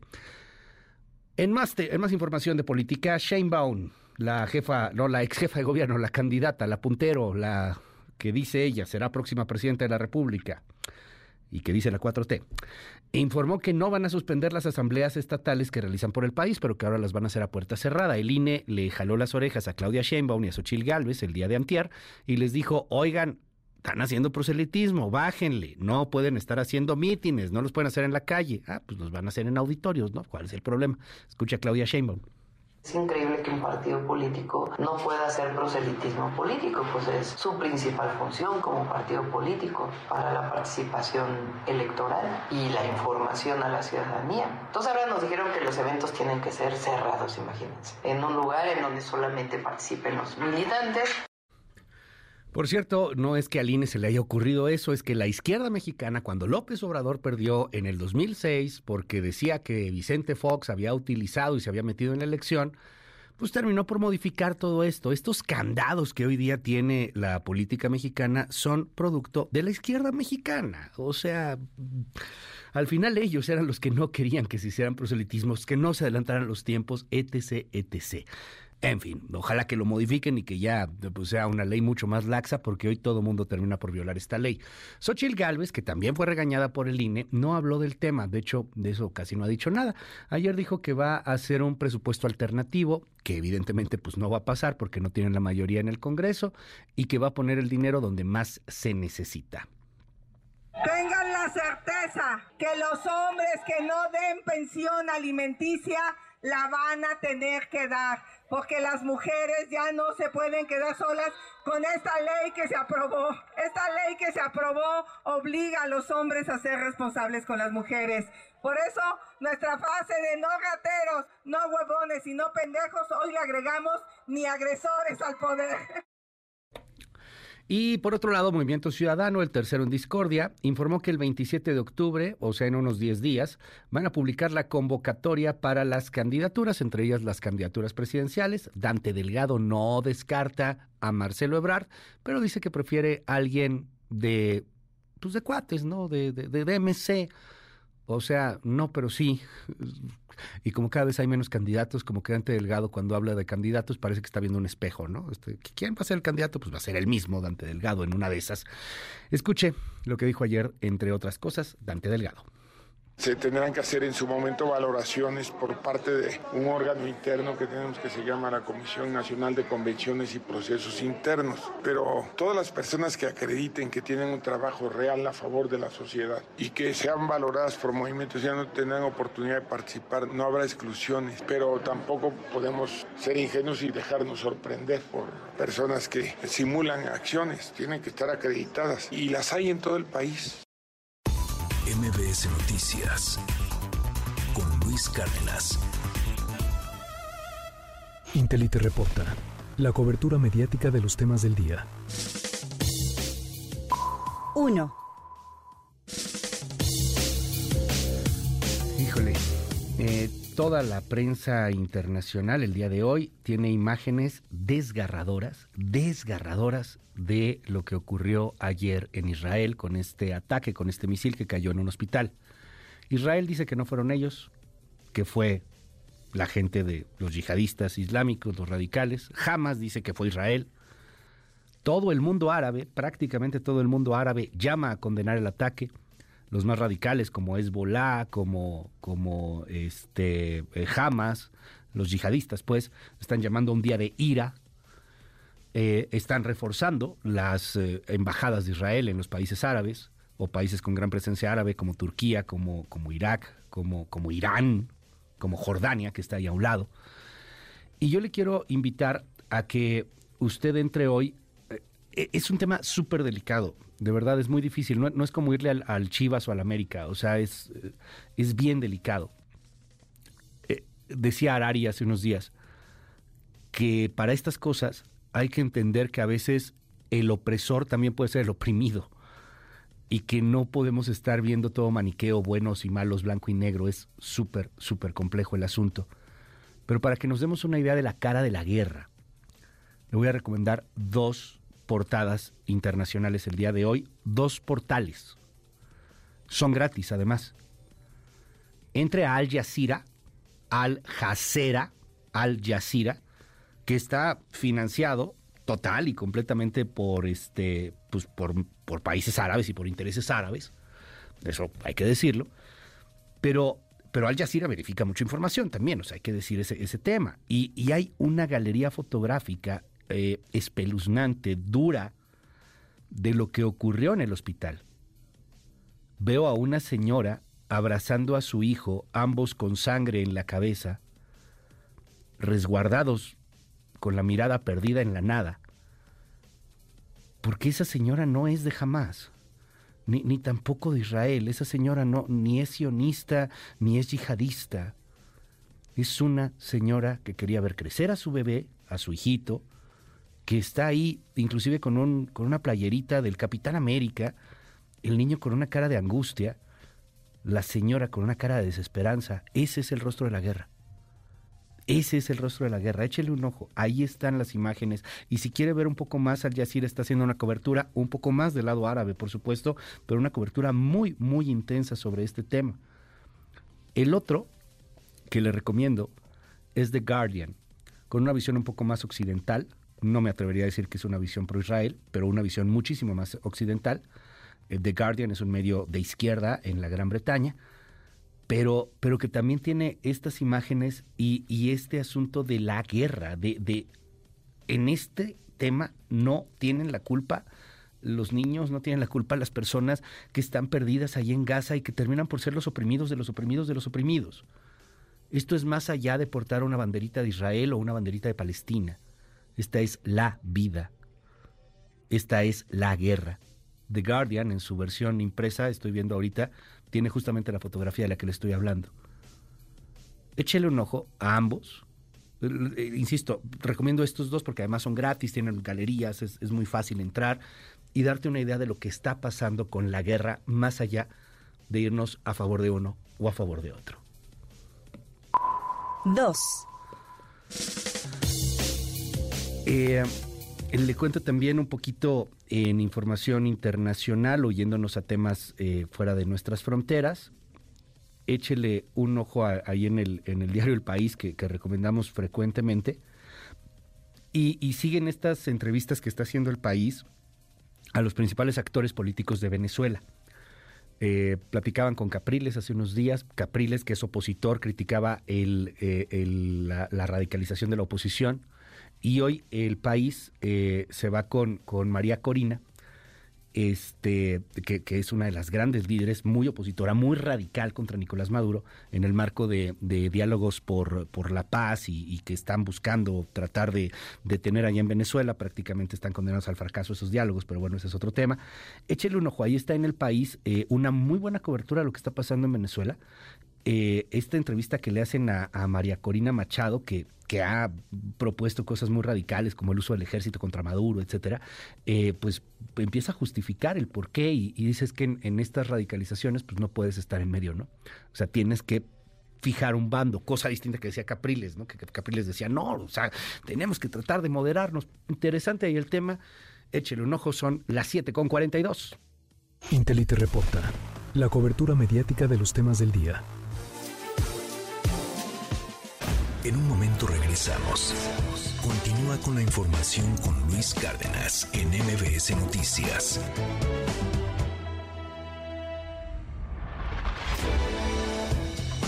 Ya estamos de regreso. MBS Noticias con Luis Cárdenas. Continuamos. ¿Crees que sabes todo de fútbol americano? Entonces ponte a prueba en la Quiniela Banorte. Usa tus tarjetas Banorte Visa y participa para ganar un viaje doble al Super Bowl 58 en Las Vegas y muchos premios más. Regístrate en banorte.com diagonal tu tarjeta favorita. Vigencia del 7 de septiembre de 2023 al 11 de febrero de 2024. Me aplican restricciones, términos, condiciones, comisiones, requisitos de contratación y detalles de la promoción en banorte.com.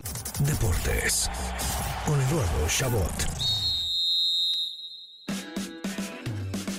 Buenos días Luis, como siempre un gusto saludarte a ti, a tu audiencia. Vámonos con lo mejor del mundo del deporte porque jugó la selección mexicana ante el combinado de Alemania la noche de ayer y vaya que dejó cosas positivas. Estos son los amistosos que sí sirven, de los que necesitamos más. No solo se consiguió un empate ante una de las mejores selecciones del mundo, porque aunque vienen saliendo de una crisis, su plantel y su juego siguen siendo de primera categoría, sino que también se demostró el nivel al que puede llegar el Tri jugando de la mejor manera, así como algunas áreas de oportunidad aún que mejorar para el Jimmy Lozano como las acciones a balón parado. 2 a 2 terminó el partido, Santi Jiménez al fin fue titular, pero le falta dar ese paso con la selección que lo haga ganarse ese lugar como centro delantero titular, mientras que el Chucky Lozano volvió a hacer un gran juego como hace 5 años en la Copa del Mundo, esta vez asistiendo a Uriel Antún en el primer gol y Eric Sánchez apareciendo para hacer el segundo. Ahora la siguiente prueba para Lozano, que solo ha caído en una ocasión desde que tomó al Tri, es Honduras, rival al que ya lo goleó en Copa Oro y que ahora tendrá que volver a derrotar en los cuartos de final de la Nations League, no solo para avanzar, sino para asegurar su pase a la próxima Copa América. Estos partidos a ida y vuelta se disputarán en noviembre y mientras termina la fecha FIFA, los equipos de la Liga MX ya se preparan para volver a las canchas, especialmente las Chivas, quienes ya reintegraron al equipo Alexis Vega y Chicote Calderón tras sus indisciplinas. Aún no se sabe si la directiva piensa perdonarlos y que vuelvan a jugar o si solo es cuestión de tiempo para que salgan de la institución. Ya veremos qué pasa en los siguientes juegos del rebaño sagrado. También cerró la fecha FIFA en Europa, la eliminatoria, la Euro con mucho drama, Italia con toda la polémica extracancha de algunos de sus jugadores siendo investigados por apuestas, cayó 3 a 1 con Inglaterra que asegura su lugar en la Euro y tras la victoria de Ucrania 3 a 1 también ante Malta, los ucranianos se ponen segundos, aunque aún no es momento de pánico para los italianos, aún tienen en sus manos revertir esta situación y volver al segundo puesto para clasificar al torneo del que hoy son los actuales campeones y porque aquí entendemos que el fútbol y el deporte en general es parte de la sociedad y no un evento aislado, hay que comentar Luis sobre dos situaciones lamentables que rodean al fútbol. Por un lado, el Bayern Múnich separará de su equipo al marroquín Osir Masraoui, quien después de los ataques de Hamas en Israel expresó su felicidad por la victoria palestina, además de utilizar una frase considerada en muchos lugares como antisemita, por lo que el Bayern, un club que incluso incluso durante la Segunda Guerra Mundial fue apodado por los nazis como el Club de los Judíos, ya piensa tomar cartas en el asunto, hasta el diputado Johannes Steinegger pidió al club que no dejara pasar esto por alto. Y si cree que esto es malo, falta lo peor, pues otro jugador que se expresó de manera similar fue el balón de oro Karim Benzema, siempre polémico el francés argelino, quien después de esto fue acusado en Francia de estar vinculado, oiga bien, con el grupo terrorista Los Hermanos Musulmanes, algo que resultaría gravísimo y que tendría consecuencias consecuencias para el futbolista más allá del deporte. Regresemos a algo menos catastrófico por el amor de Dios como fue la eliminatoria hacia el Mundial en Conmebol. Venezuela sigue soñando, primero le sacó el empate a Brasil y ahora goleó a Chile 3 a 0, va que vuela la Copa del Mundo Venezuela. Chile todo lo contrario, además salió lesionado Diego Valdés, jugador del América que la estaba rompiendo, parece ser que fue algo muscular y la buena noticia es que no sería baja mucho tiempo. Paraguay por su parte venció a Bolivia 1 a 0 en casa y suma su primera victoria. Ecuador y Colombia empataron en un aburrido 0 a 0, mientras que Brasil, mal y de malas, no solo perdió el invicto de victorias en casa de 15 años entre semana, sino que ahora cayó 2 a 0 con Uruguay, que no les ganaba desde hace ya 22 años, y Neymar salió duramente lesionado, ahí sí podría ser una baja de un largo tiempo, mientras que la Scratch Duoro ya espera ansiosa la llegada de Carlo Ancelotti como estratega. Argentina finalmente, como siempre, apareció Messi, dos golazos y vencieron a Perú a domicilio, siguen de líderes y piensan llegar a la Copa América de la mejor manera posible, torneo en el que Ángel Di María ya anunció será su último como parte del albiceleste. Finalmente, en el béisbol de grandes ligas, los Phillies tienen la mira puesta en la Serie Mundial, ahora aplastaron en casa 10 a 0 a los Diamondbacks, ponen la serie 2 a 0 y ahora querrán repetir la dosis como visitantes. Hoy partido vital en la serie de campeonato de la Americana, los Rangers que llegan con dos triunfos reciben a las 6 de la tarde a los Astros donde una victoria de los locales los pondría con pie y medio en la serie mundial. Nos despedimos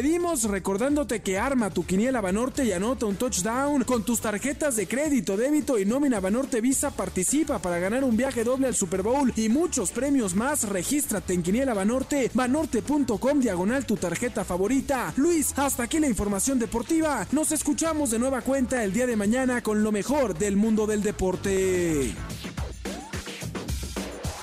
¿Crees que sabes todo de fútbol americano? Entonces ponte a prueba en la Quiniela Banorte. Usa tus tarjetas Banorte Visa y participa para ganar un viaje doble al Super Bowl 58 en Las Vegas y muchos premios más. Regístrate en banorte.com diagonal tu tarjeta favorita. Vigencia del 7 de septiembre de 2023 al 11 de febrero de 2024. Me aplican restricciones, términos, condiciones, comisiones, requisitos de contratación y detalles de la promoción en banorte.com. En un momento regresamos. Continúa con la información con Luis Cárdenas en MBS Noticias.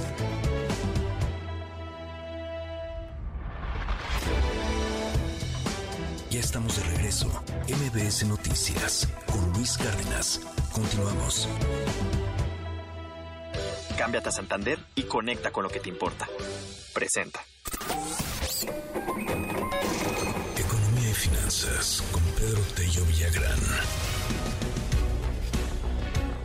Ah, como hay temas económicos, hartas, hartas cosas que comentar en materia, en materia económica, no para la información, pero bueno, a ver, le cuento. Primero, la exportación de productos eléctricos y electrónicos están superando las remesas en generación de divisas, cosa pues bastante interesante, dado eh, la cantidad de dinero que recibimos de las remesas y, pues que esté una exportación de este sector en particular superándolo, pues está, está cañón. Cuéntanos, querido Pedro, buen día. Luis, buenos días, qué gusto saludarte a ti también a quienes nos escuchan. Con frecuencia hablamos del impacto y la importancia que tienen el ingreso de divisas a través de las remesas o por la venta de petróleo o bien por la inversión extranjera directa que arriba a nuestro país o desde luego también consideramos a los ingresos de divisas por turismo. Pero hay sectores, Luis Auditorio, que de una manera callada, tal vez bajo la mesa, se han convertido en importantes, muy importantes generadores de divisas para la actividad económica de nuestro país. Ese es el caso de las exportaciones de productos eléctricos y electrónicos, y se trata finalmente de reguladores de voltaje, transformadores, teléfonos, pantallas planas, micrófonos, consolas, tableros, que México exporta al exterior tras ensamblarlos en el territorio nacional y que ocupan solo debajo de la industria automotriz, Luis Auditorio, la segunda posición por cuanto a la generación de divisas procedentes del exterior se refiere. En, en el año 2022, el año que recién terminó, estas exportaciones trajeron a México más de 85 mil millones de dólares, solo superadas por los 165 mil millones de dólares que obtuvo México a través de la exportación de automóviles.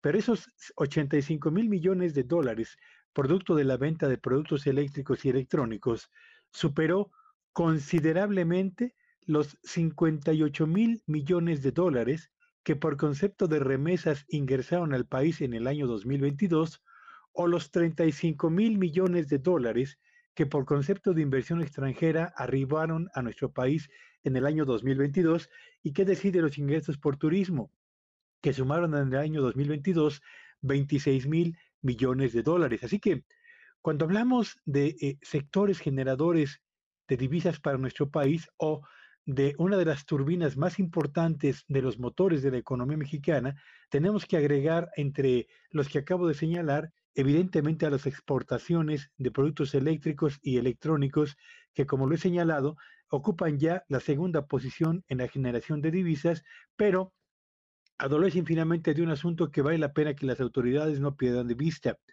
México en la exportación de eléctricos y electrónicos, lo mismo que en el ensamble de automóviles, depende fundamentalmente, Luis Auditorio, de la importación de piezas, partes y componentes que solamente ensamblamos aquí para enviar sobre todo al mercado de Estados Unidos.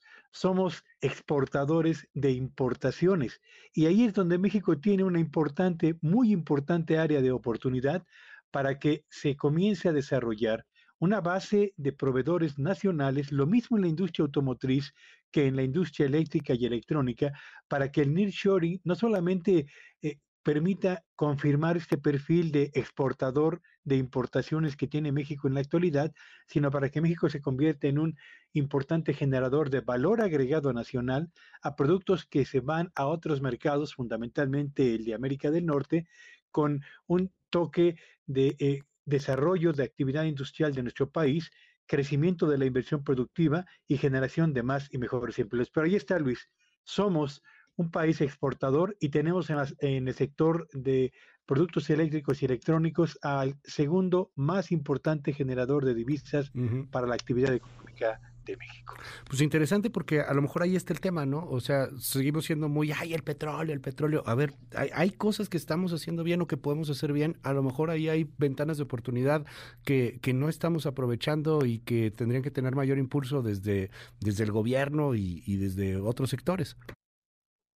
Sí, por supuesto. A, ver, México es el primer país productor de pantallas planas a escala mundial, Luis. Y eso me parece que es un, eh, dato que no es menor. El detalle es que esas pantallas planas tienen más del 70% de sus componentes de importación.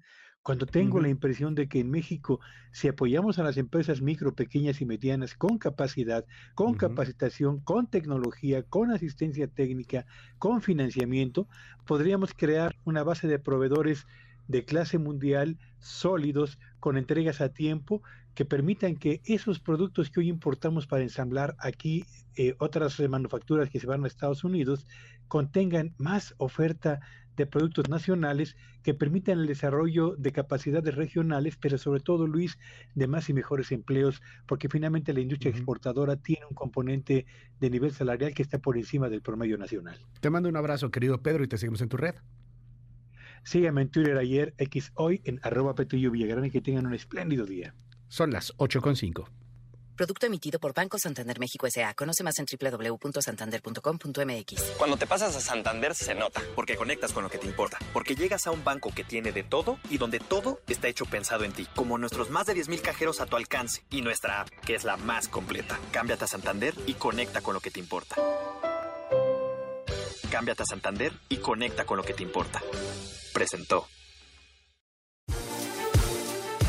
En más información económica hay eh, pues eh, detalles importantes de la Canacar. Recuerde usted que estaba bloqueada, bloqueada y, y no tanto, pues este la frontera o siguen eh, algunas revisiones exhaustivas que limitan, relantizan, hacen tortuga el paso de mercancías de México a Estados Unidos. Bueno, pues la Canacar ayer emitió pues un comunicado, una declaración en torno al, al tema. Citlali Sainz nos tiene detalles.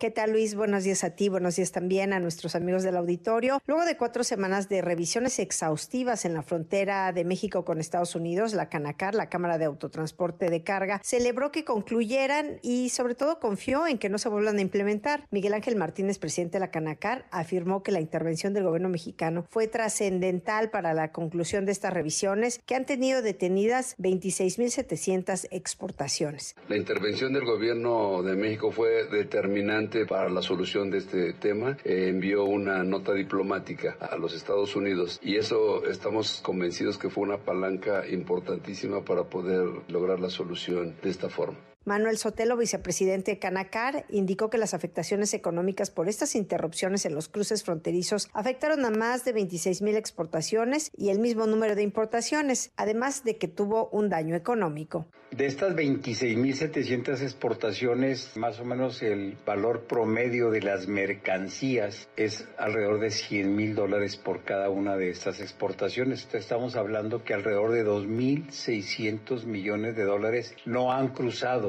al menos por la aduana de Ciudad Juárez. Lo que sí podemos decir es que desde la primera semana se empezó a volar mercancía entre Juárez y Estados Unidos, que mucha de la exportación que debería de cruzar por Juárez ha estado cruzando por Nogales, que está a 600 kilómetros de Juárez, por Laredo, que está cerca de 900 kilómetros. Se han utilizado otras aduanas más pequeñas. En las primeras tres semanas, el cálculo que se hizo de los transportistas, estamos hablando de alrededor de 7.5 millones de dólares. Asimismo, recordaron que por mercancía retenida al interior de las cajas en los camiones suman 2.600 millones de dólares, mientras que las pérdidas económicas por parte de los transportistas superan los 75 millones de dólares en bonos extra para los operadores, el pago de penalizaciones y también consumo adicional de combustible. La Caracar calcula que en tres semanas ya debe quedar resuelto el rezago de las exportaciones. Mientras tanto, siguen las filas de camiones formados en la frontera. Luis es mi reporte al auditorio. Muy buenos días. Regreso. Ya estamos de regreso. MBS Noticias con Luis Cárdenas. Continuamos. Primeras planas. El Universal. Vigilan migrantes con armas largas en Tabasco. El Instituto Nacional de Migración contrató a elementos de la Secretaría de Seguridad Estatal. Pide que accesos a estación migratoria estén bajo llave. Milenio. Encamina la 4T extinción de 13 fideicomisos del Poder Judicial. Con los votos amarrados de Morena y sus aliados, la oposición solo hizo más largo el trámite en la Cámara de Diputados. Hubo protestas en al menos tres estados y altercados con la policía en la capital. Reforma. Dan golpe a corte, acusan ilegalidad. Toma la 4T fideicomisos del Poder Judicial con 15 mil millones de pesos. Ignoran morenistas protestas y reclamos. Aprueban reforma para tomar fondos. Excelsior. Le quitan 15 mil millones de pesos al Poder Judicial. Morena y aliados concretan reforma. La Cámara de Diputados aprobó anoche que el dinero contenido en 13 fideicomisos se integre a los recursos previstos para el presupuesto de egresos 2024. Animal político. Caso Ayotzinapa. Ejército tuvo conocimiento en tiempo real de la desaparición de los 43. La jornada. Repudia el mundo ataque en Gaza a un hospital. 500 muertos. Cancelan Jordania, Egipto y la autoridad palestina cumbre con Biden. El financiero. Aprueba Comisión de Hacienda la ley de ingresos. Defienden funcionarios legalidad del mayor endeudamiento en 2024. El economista. Comisión remite al Pleno de Diputados sin cambios ley de ingresos para 2024. Será analizada y votada por los diputados hoy o mañana. MBS Radio presenta el resumen informativo con Luis Cárdenas.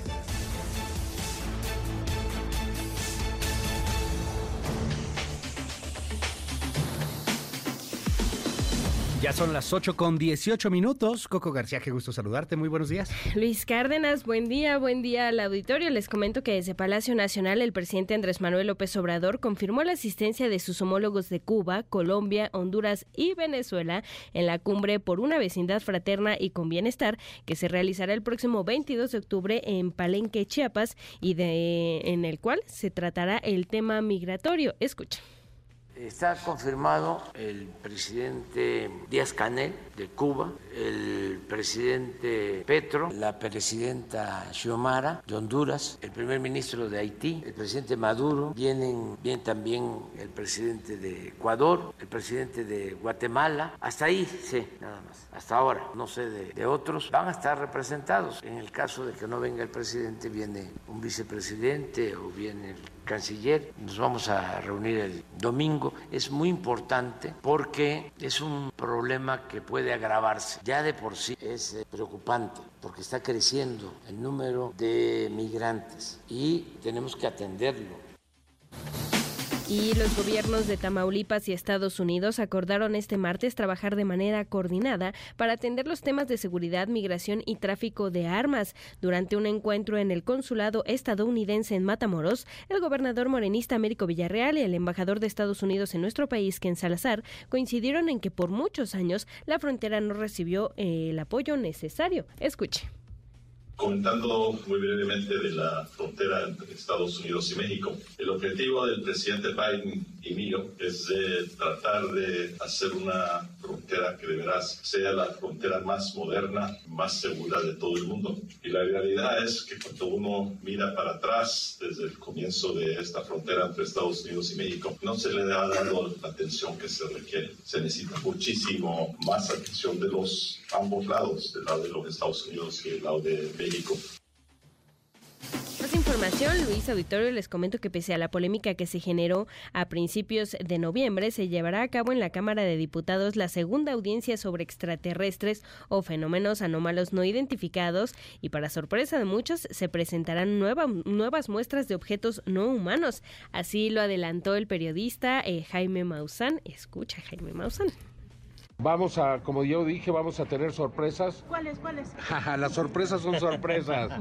No, así se, se, los dije la vez pasada y lo cumplí. Cumplí que fue una sorpresa verdaderamente extraordinaria. Bueno, este es al mismo nivel o mayor. Pero nuevas muestras u objetos no humanos. Es correcto, es correcto. Vamos a ver nuevas cosas que nuevamente van a, me parece a mí, levantar una gran controversia mundial. Yo quiero que entiendan una cosa. Cambiar la historia no es fácil, ni ha sido fácil para nadie. Y lo que estamos haciendo aquí en compañía del diputado Sergio Gutiérrez Luna es cambiar la historia. Ojalá y que se valorice como tal, porque son hechos sin precedentes. Bueno, pues esperemos eh, que a principios de noviembre se lleve a cabo esta segunda audiencia y a ver qué presenta Jaime Maussan. Yo soy esa compañera reportera que ¿cuáles son las sorpresas? ¿Cuáles? Las sorpresas son las sorpresas, hombre, ya. Eh. Va, va a moverse. Híjole, imagínate. Imagínate que pongan allá la momia de Nazca, que es el alien este. Salude, ¿no? Ah, sí. Que, que platique. Y que empiece a decir, es uno, no, no. No, no, este... no, Luis Cárdenas, no. No sé, no, o algo, ¿no? Este, podría pasar. La otra, la otra frase típica de los mexicanos es esa que agravia a la América. Ándale. voy a decir. Ajá, ¿Eh? ese saludo a la América. Podría decirla también, ¿no? Sin que se ofendan nuestros amigos en América. ya esperaremos a principios de noviembre a ver qué pasa. Pues ya, no falta mucho. 15 días. Una cosa de y además va a ser Día de Muertos, o sea, va a estar genial. Qué emoción. Sí, va a estar genial. O sea, en el, en el marco de Halloween y todos estos asuntos, ahí unas momias en el Congreso. Bueno, unos aliens. unas momias, ya, ya, hay varias, hay varias. Esas no son nuevas, ¿verdad? Más bien serían los objetos no humanos. Está bueno. Eh, fenómenos anómalos no, no identificados. Porque fenómenos anómalos sí hay muchos. Está bueno. Identificados ahí sí. De ahí, sí, sí Más que claro. Identificados, hasta los tenemos con sus números de cuenta, nos salen un barote. Sí, Fíjate nomás, pero bueno, ya en, otra información, les comento que al menos tres aeropuertos franceses fueron evacuados este miércoles tras registrarse alertas de seguridad, mientras que el Palacio de Versalles tuvo que ser desalojado de nueva cuenta por una amenaza de bomba, la tercera vez desde el sábado pasado. En tanto, este martes el ministro de Interior francés Gerald Darmanin acusó al exjugador del Real Madrid eh, Karim Benzema de estar vinculado a los hermanos musulmanes, una organización islámica transnacional y considerada terrorista en algunos países. Híjole, qué polémica escuche. Hemos cerrado más de 1.100 centros islamistas y me refiero en concreto al señor Karim Benzema, que tiene vínculos notorios, como todos sabemos, con los hermanos musulmanes. Atacamos a una hidra, que son los hermanos musulmanes, que generan una atmósfera yihadista. Gracias, Coco. Te seguimos en tu red. ¿Cuál es? En arroba Coco García con doble I y en todas las redes sociales. Muchas gracias, Luis. Nos vemos al ratito. Nos vemos en un momentito. Son las 8 con 23 minutos. Un respiro, ¿no? Gracias por los comentarios en el 5571-131337. Muchísimos mensajes. Ya está aquí Hernán Gómez. Hoy, hoy no vino Juan Ignacio Zavala, este, ahora sí que nos pidió el día. Este, entonces, vamos a platicar en, cinco minutitos con eh, Hernán Gómez. Hay muchos temas que están sobre la mesa. Eh, gracias por los mensajes en el 5571 131337. Hola Luis, para momias y extraterrestres basta con el gobierno, con la 4T, dicen aquí, pues sí. Este, hola, ¿sigues estando a favor de los rateros y corruptos? Debes de trabajar mejor en otro lado porque ahí está la mafia de todos los que piensan como tú. Este, no, no vieras que no. Eh, nos dicen aquí las pantallas son de productores coreanos en México. México es el maquilador. Es lo, justamente lo que nos decía Pedro. O sea, hay, ahí una ventana de oportunidad, ¿no? Habría que apoyar este tipo de, empresas. Te traicionó ese antichairo con lo que dijiste de que el alien iba a gritar es un honor estar con Obrador. Pues no sé, se me hizo bonito, perdón. Hola Luis, me gusta tu programa, disculpa. Eh, cuando haces pausas, ponen unas líneas de colores no atractivas, eh, pongan un paisaje, en el planeta hay millones, en la tierra y en el mar. Ay, nombre, muchas gracias por el comentario, pausas aquí en, la versión web creo, o en la tele, lo tomamos muy, muy en cuenta. Hola Luis, ¿qué pasa con, con las noticias? Este, luego ponen mucha música, luego ponen muchos comerciales. ¿Qué te digo, hermano? Pero sí.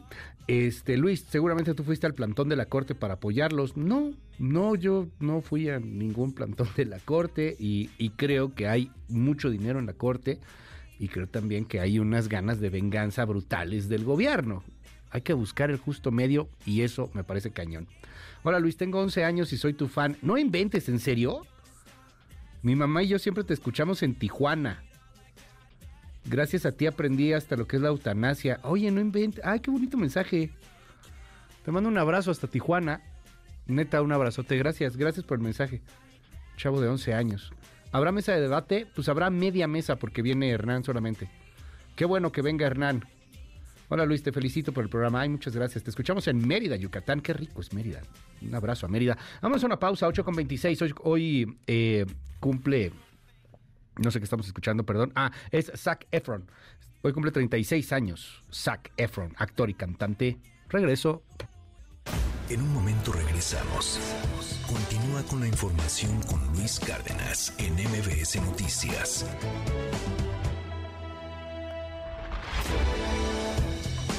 Ya estamos de regreso. MBS Noticias con Luis Cárdenas. Continuamos.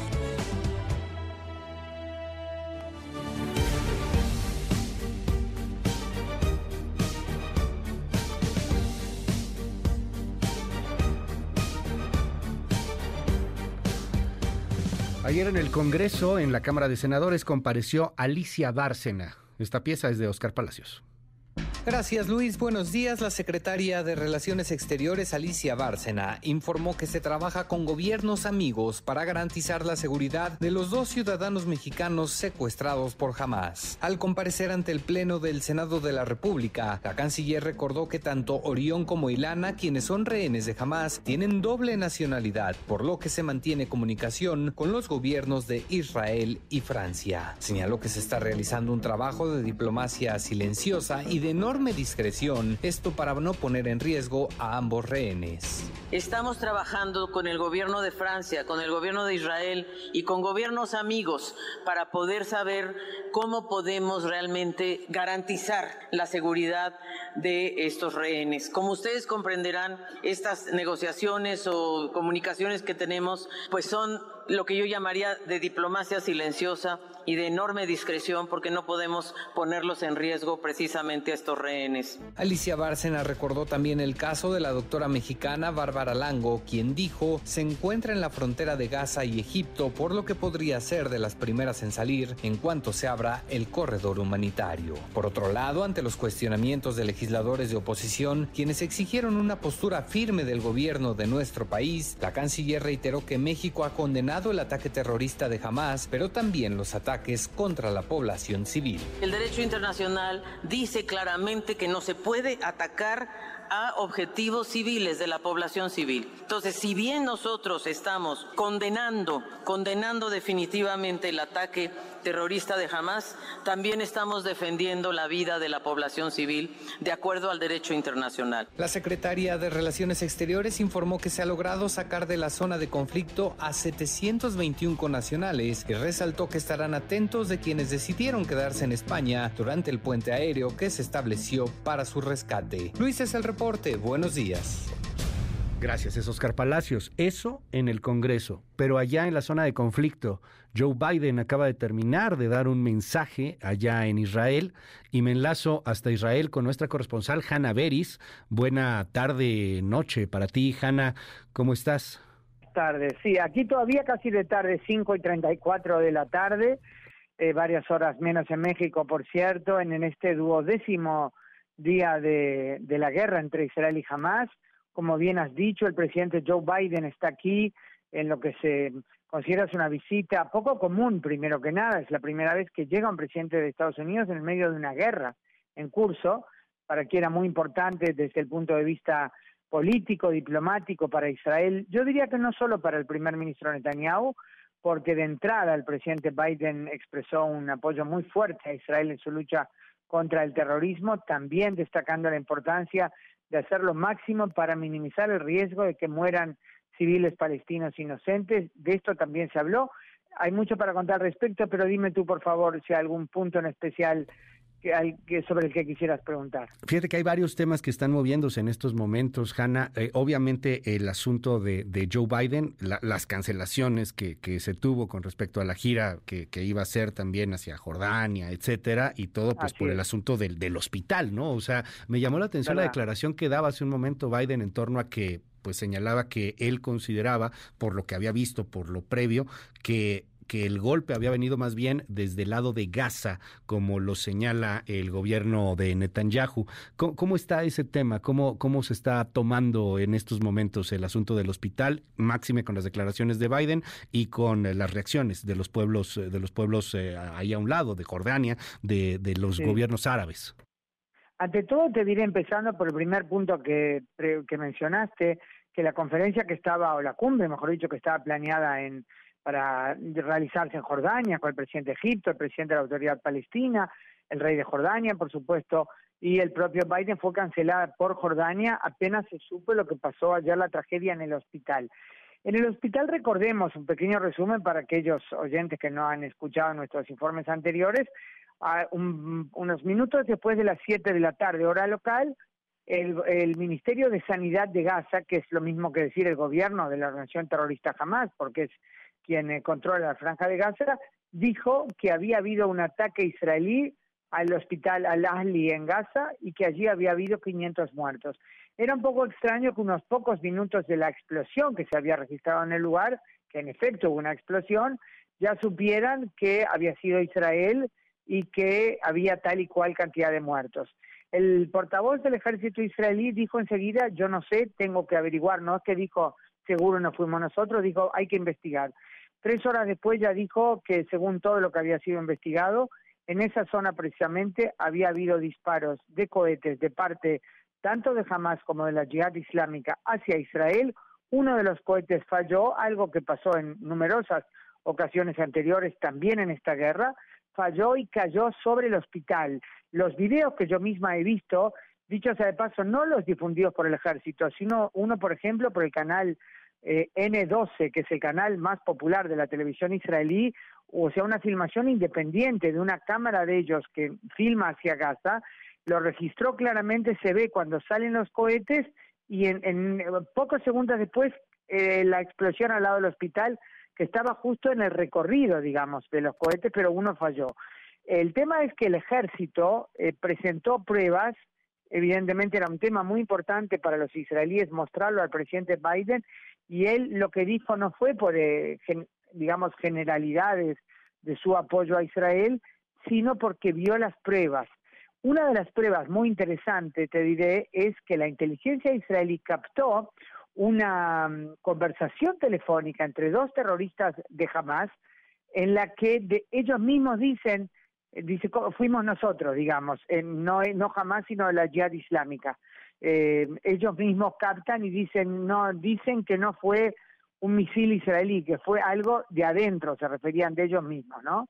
em, eh, no hay ninguna certeza que sea cierto, eso es aparte, más allá del tema de la autoría, no hay certeza si realmente fueron 500 muertos, porque jamás difundió la información enseguida, pero, eh, o sea, la lanzó al aire cuando seguro no tenía elementos aún para evaluar algo así.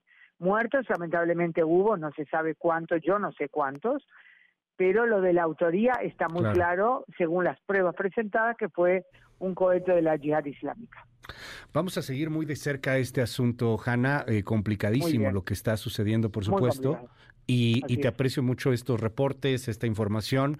Estamos al habla. Te mando un abrazo con, todo cariño y con toda admiración a tu trabajo. Hanna Beris, nuestra corresponsal allá gracias por en, en, la zona. Gracias, Hanna. Buenos, buenas tardes para ti.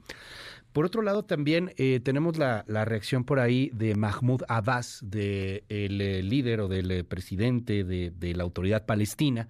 y esto fue lo que dijo con respecto a los ataques. Escuchemos. Lo que ocurrió esta noche es una enorme tragedia y una horrible masacre de guerra que no se puede tolerar ni permitir que pase sin rendir cuentas. La semana pasada, aquí en este espacio, eh, se puso intensa la mesa de debate. Estaba Juan Ignacio Zavala, estaba Hernán Gómez y su servidor, y bueno, pues estábamos hablando sobre este, sobre este asunto. Hoy está aquí con nosotros Hernán Gómez, no vino Juan Ignacio Zavala, está en un viaje, le mandamos un abrazo. Se siente derrotado. Se siente derrotado ya es de que plano. Tú estás sentado en su lugar, bienvenido. Gracias, gracias, gracias Luis. Yo creo que la discusión de la semana pasada lo dejó abatido y ya no ha podido reponerse. No ha podido reponerse.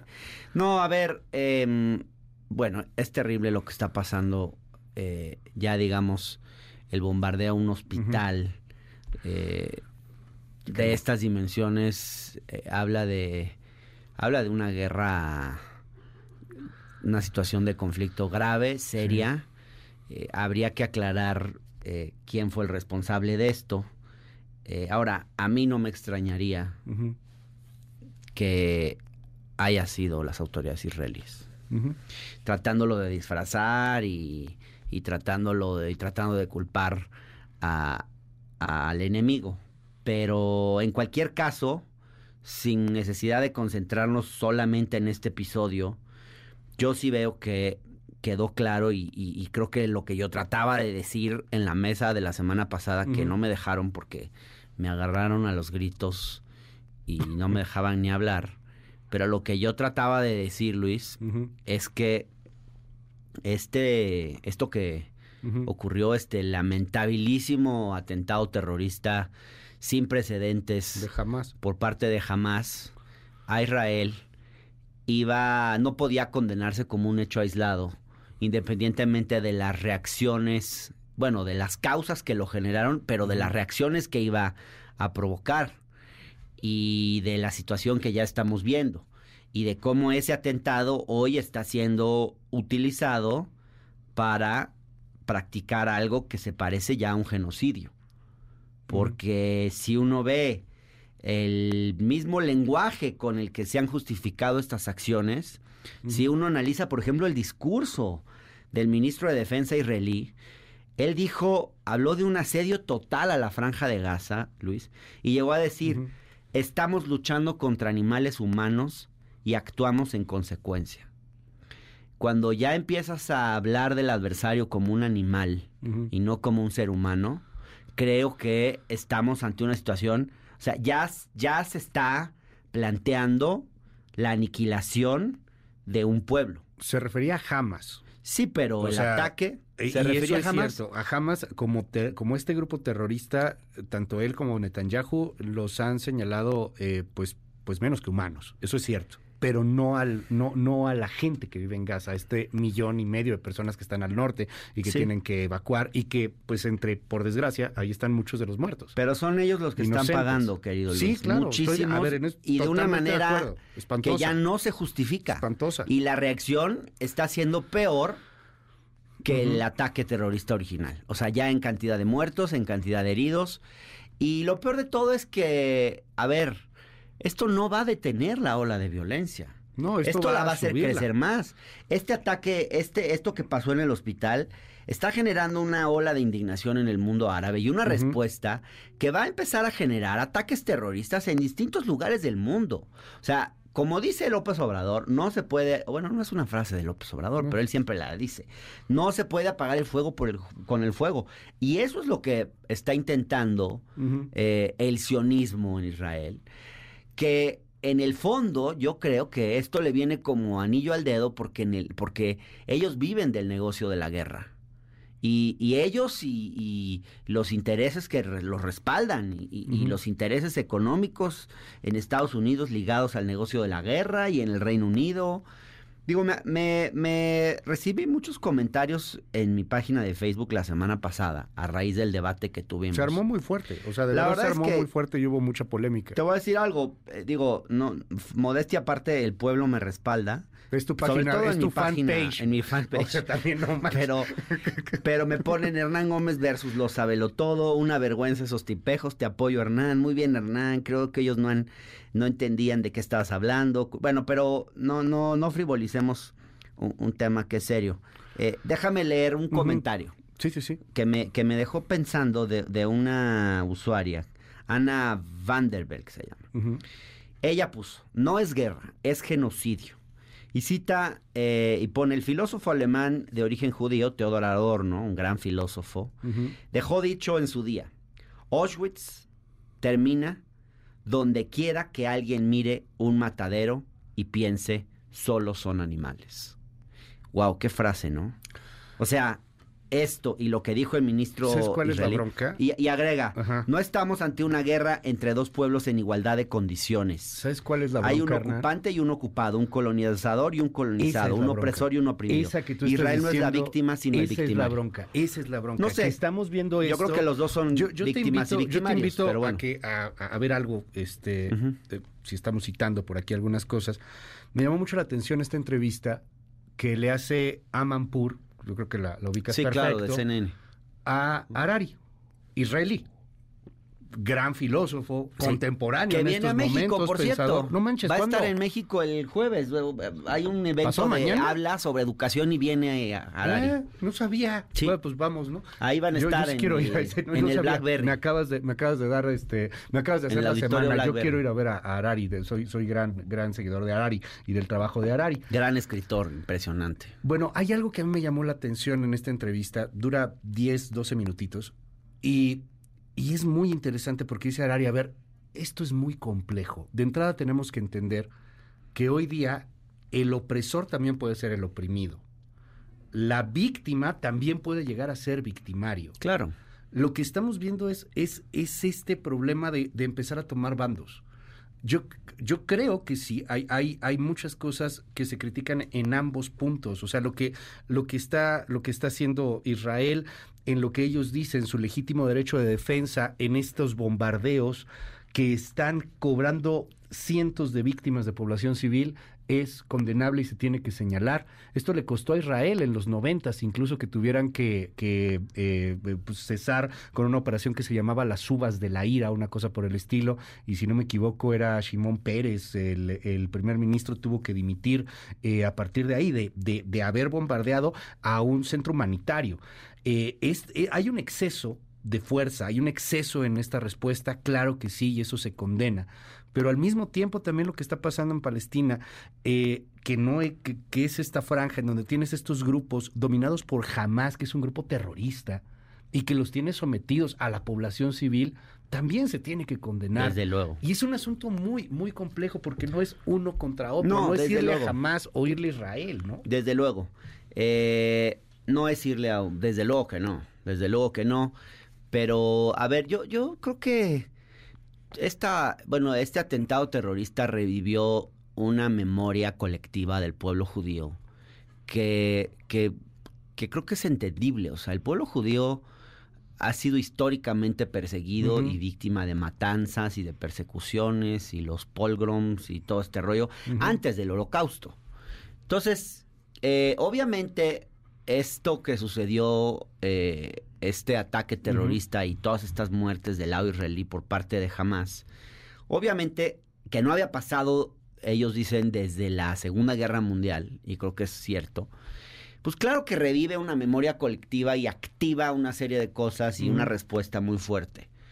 Pero me, me quedé con esta discusión de cómo la semana pasada em, Juan Ignacio Zavala y tú me acusaron, o creo que fue Zavala, no tú, pero me acusaron a mí de, de antisemita por comparar esto que están haciendo en Gaza a la solución final y, al holocausto. Y, pues que, y me decían que estaba yo trivializando el holocausto. que esa es la narrativa que trae una izquierda progre. Sí, pero... Que, que, es una izquierda buena ondita, vamos a estar a favor de Palestina. Estar a favor de Palestina, de, de entrada Palestina como tal no existe, tú y yo lo sabemos muy bien, tú eres internacionalista, Hernán. Palestina como Estado tal cual no existe. Se quiere crear y yo creo que el la pueblo mejor, palestino. Yo creo que la mejor solución es el pueblo, este, eh, los dos pueblos reconocidos. Pero cuando vas y pones este banderitas, y, lo veía en algunas protestas en Europa, ponen eh, banderitas y, y Palestina viva, y al lado banderitas de la diversidad, y al lado otro tipo de cosas. A ver, güey Ahí de entrada hay unas represiones brutales también a muchas minorías. Eh, los gobiernos que dominan este tipo de pueblos, en gran parte, como Irán, por ejemplo, son extremadamente represivos, son dictatoriales. No, no, no, no se puede estar con, el, con el Estado iraní. Es que esa es la bronca. O sea, pero ahora yo creo que la bandera palestina, por ejemplo, la bandera palestina eh, es un poco como la simpatía que existe hacia Cuba. Uno simpatiza con Cuba por un tema de simpatizar con el débil frente al, al, fuerte, de, simpatizar eh, con el oprimido frente al opresor histórico. Y yo creo que la simpatía con la bandera palestina tiene un poco que ver con eso. Pero, pero déjame, nada más quería terminar el punto anterior. Yo siento que esta tragedia eh, histórica del pueblo judío, el, la, típica idea del judío errante, perseguido, etcétera, yo creo que ha llegado a tal extremo que de pronto, eh, y tengo amigos judíos que hablo con ellos y me doy cuenta de lo difícil que es hablar de este tema, porque de pronto pareciera como que ellos creen que el dolor es privativo del pueblo judío y que la tragedia que ellos vivieron es única y no se puede comparar con nada más. y, y, entonces, a veces en nombre de eso, es que el Estado israelí hoy, no, no hoy, digamos, desde hace ya décadas, practica eh, un, digamos, oprime a los pueblos en nombre de esa historia, oprime a sus vecinos, eh, practica un régimen de segregación, apartheid, eh, es un Estado en la ilegalidad, en mucha, en gran medida, Israel, en mi opinión, es un estado criminal. Pero ese es el gobierno. Todo esto lo tenemos que ver en este, en este contexto. Ese es el gobierno y es algo que, que, Harari mismo dice. A ver, tú tienes a un Netanyahu que se dedicó a dividir el país, habla del populismo, habla de este, y no, no, quiero meter al Obrador en el asunto, pero habla de cómo se dividió el, el, mismo pueblo israelí, de cómo la idea era pelearse entre sí, de, de esta radicalización, de lo maniqueo, de tomar partido y no entender la complejidad de, de un asunto en donde tú puedes platicar con mucha gente, inclusive gente ortodoxa, gente fuerte en la comunidad judía, y no están a favor de lo que ha hecho Netanyahu. De hecho, Netanyahu seguramente se va a ir muy lejos eh, una vez que este conflicto se resuelva pues por muchas cosas. Pues es que estás en medio de una guerra. O sea, en este momento, claro. que se unen. Y yo te lo preguntaría así. O sea, creo que también somos muy muy bendecidos de alguna forma, no creo que, no sé, utilizo esa palabra, eh, porque si bien tenemos actos que se comparan al terrorismo y con todo el drama del crimen organizado en este país, eh, no hemos visto todavía a un grupo radical que busque tener el poder llegando a la Ciudad de México, a Parque Delta y disparar y matar a 100 personas. No, y la verdad es que vivir en, en una situación así es terrible. Eh, tú, tú vas a Israel y te das cuenta que pues es una sociedad que, digo, yo cuando fui eran tiempos de paz, pero cuando mi hermano fue le tocó un ataque terrorista en Tel Aviv eh, que le arruinó su estadía y, y, y, y, te das cuenta que es un pueblo que nunca puede bajar la guardia. No. Es una sociedad que permanentemente está en la persecución. Bueno, yo no recuerdo haber estado en un, en un aeropuerto Con tanta seguridad. ¿no? Con tan... Sí. Y en Estados Unidos es terrible la cantidad de filtros, la seguridad, el trato que te dan. Es, es muy... eh, y ahí, ahí lo vibras. O sea, lo que es vivir en un, en un país así. Fíjate lo curioso que, que nos toca a nosotros. Eh, a veces lo, lo hemos comentado y lo hemos pensado aquí mucho. Hoy tenemos com- compatriotas que, que están metidos en el conflicto. Y qué bueno, y, y la verdad se aplaude como sea que hayan sacado a las personas que se quedaron atoradas en Jerusalén, en Tel Aviv. Eso es relativamente fácil. La bronca es Gaza. Gaza. Ahí tenemos a Bárbara este, Lango, esta doctora que se casa con un palestino, eh, es mexicana, está atorada ahí en Gaza, no la pueden sacar, no hay corredor humanitario, no hay forma de sacarla. Eh, Es que ha bloqueado todos los accesos a Gaza, no, no dejan pasar ayuda humanitaria, Sí. no dejan pasar Y la ONU electricidad, la ONU está reclamando alimentos. Eso, es una práctica de genocidio a un pueblo. al final, esta es la Es guerra. querer exterminarlo. Y yo creo que cuando uno toma partido de uno u otro, al final tomas partido por la guerra. Y pongo estos ejemplos. Tienes a Bárbara, Dios no lo quiera que algo pase, paz, una bomba de Israel. Porque todos estamos nerviosos por ese asunto. Hemos platicado con su papá, etcétera. A ver, que, que, que pase algo, ¿no? Y Bárbara está diciendo y reclamando y diciendo, oigan, denuncien, por favor, los medios, las atrocidades que está haciendo Israel. Sí, cierto, lo estamos haciendo. Por el otro lado tienes a Orión y a Ileana, chavos, una israelí este, mexicana, el otro Como franco-mexicano, rehenes. pues que estaban ahí bailando. A ver, estaban en un asunto de un festival este, musical, un rave, lo que quieras. Llegó jamás, lo secuestró. Dios no lo quiere, insisto, Hernán, también. Imagínate verlos eh, como lo que hace jamás, y, y sabemos lo que hace jamás. Sí, pero o sea, tomar algo, un Luis. partido es muy difícil en este, en este caso en particular. Más desde donde estamos, en nuestra zona de privilegio, siendo mexicanos, viendo el conflicto desde lejos, en la tele, en CNN, en Al Jazeera. Tomar un partido a mí me parece, francamente, No, no hay que tomar un partido, pero también creo que ya no podemos dejar. Yo creo que justo lo que han querido hacer algunos al presionar al presidente López Obrador era de alguna forma a tomar partido. Pero- porque yo, yo lo que creo es que, a ver, lo que tenía que hay hacer, mucha que gente que, está, condenar. que ahora está como emba- eh, eh, aferrada al tema de seguir hablando del atentado terrorista que sufrió Israel y no hablar de las consecuencias que está teniendo. O sea, ya las consecuencias son más graves. Yo veo que hay gente que sigue escribiendo en el periódico que por qué el día 7 López Obrador no condenó el atentado de Hamas.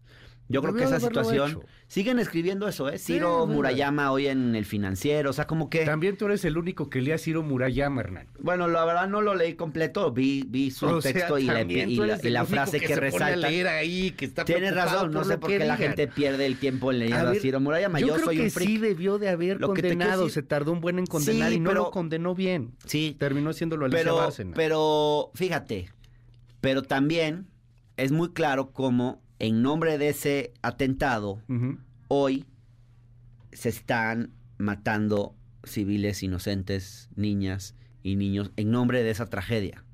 Y eso yo creo que no, o sea, justo lo que yo creo es Que lo que quieren sencilla. forzarnos es, o sea, esos que querían forzar a tomar nos querían forzar a tomar partido para justificar estas acciones.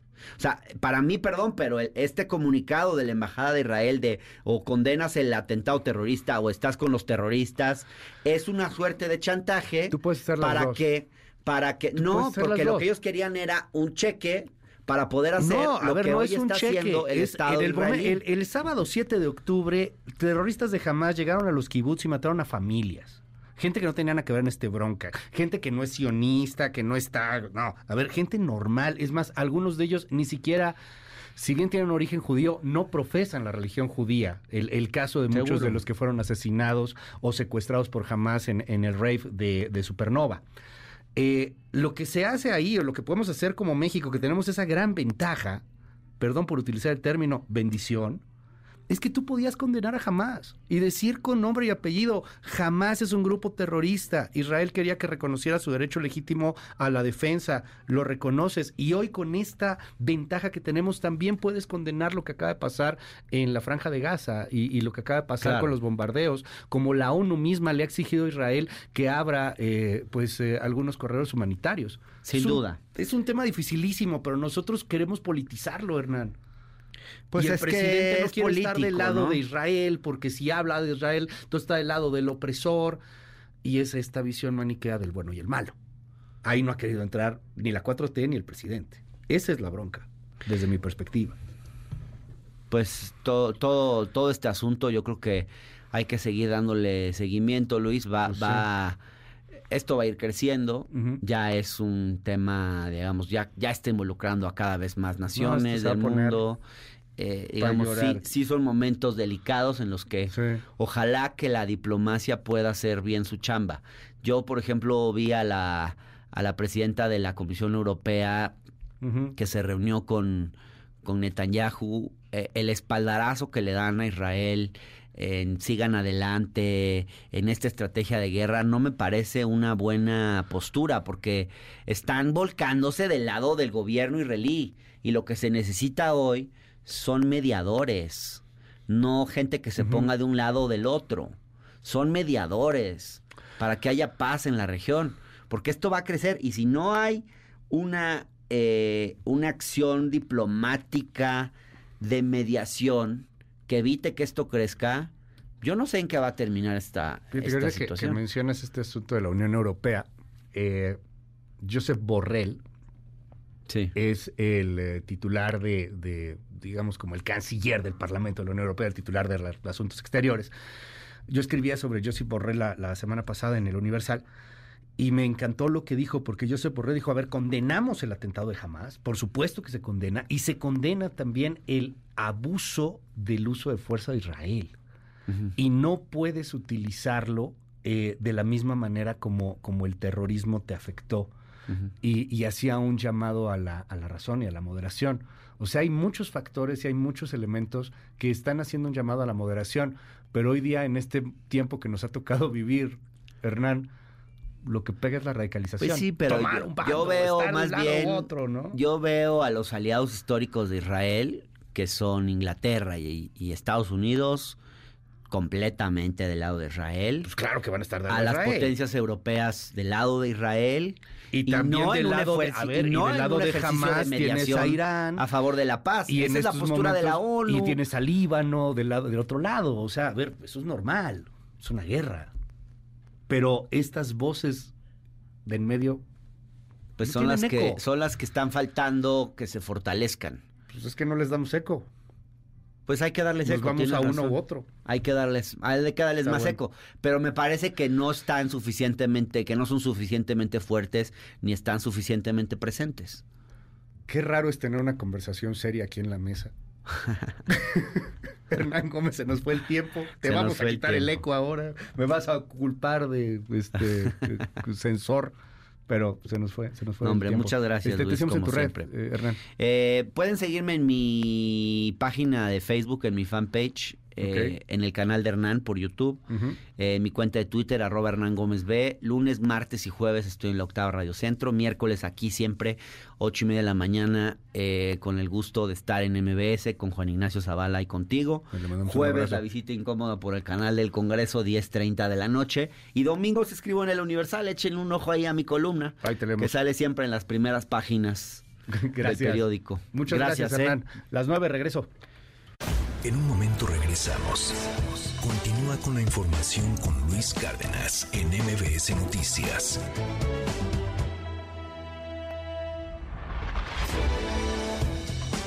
Ya estamos de regreso. MBS Noticias con Luis Cárdenas. Continuamos.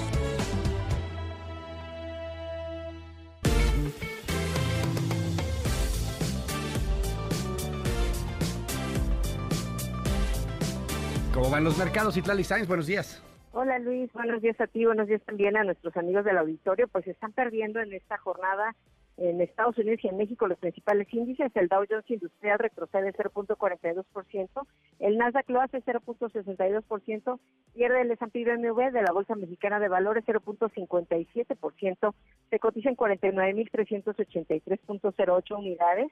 En el mercado cambiario, el dólar en ventanilla bancaria se compra en 17 pesos con 74 centavos, se vende en 18 pesos con 74, el euro se compra en 19 pesos con 1 centavo, se vende en 19 pesos con 55. Finalmente, Luis, el precio promedio de la gasolina magna en el país es de 22 pesos con 28 centavos, la roja o premium en promedio se compra en 24 pesos con 62 centavos y el diésel en el país se compra en 23 pesos con 99 centavos. En la Ciudad de México el precio promedio para el litro de magna es de 22 pesos con 82 centavos, la premium se compra en promedio en 25 pesos con 24 centavos y el diésel en la Ciudad de México se compra por litro en 24 pesos con 8 centavos. Luis, mi reporte al auditorio. Gracias, Itlali. Muy buenos días. Buenos días. Las 9 con 9 minutos. Ya estamos de regreso. MBS Noticias con Luis Cárdenas. Continuamos. MBS Radio presenta el resumen informativo con Luis Cárdenas.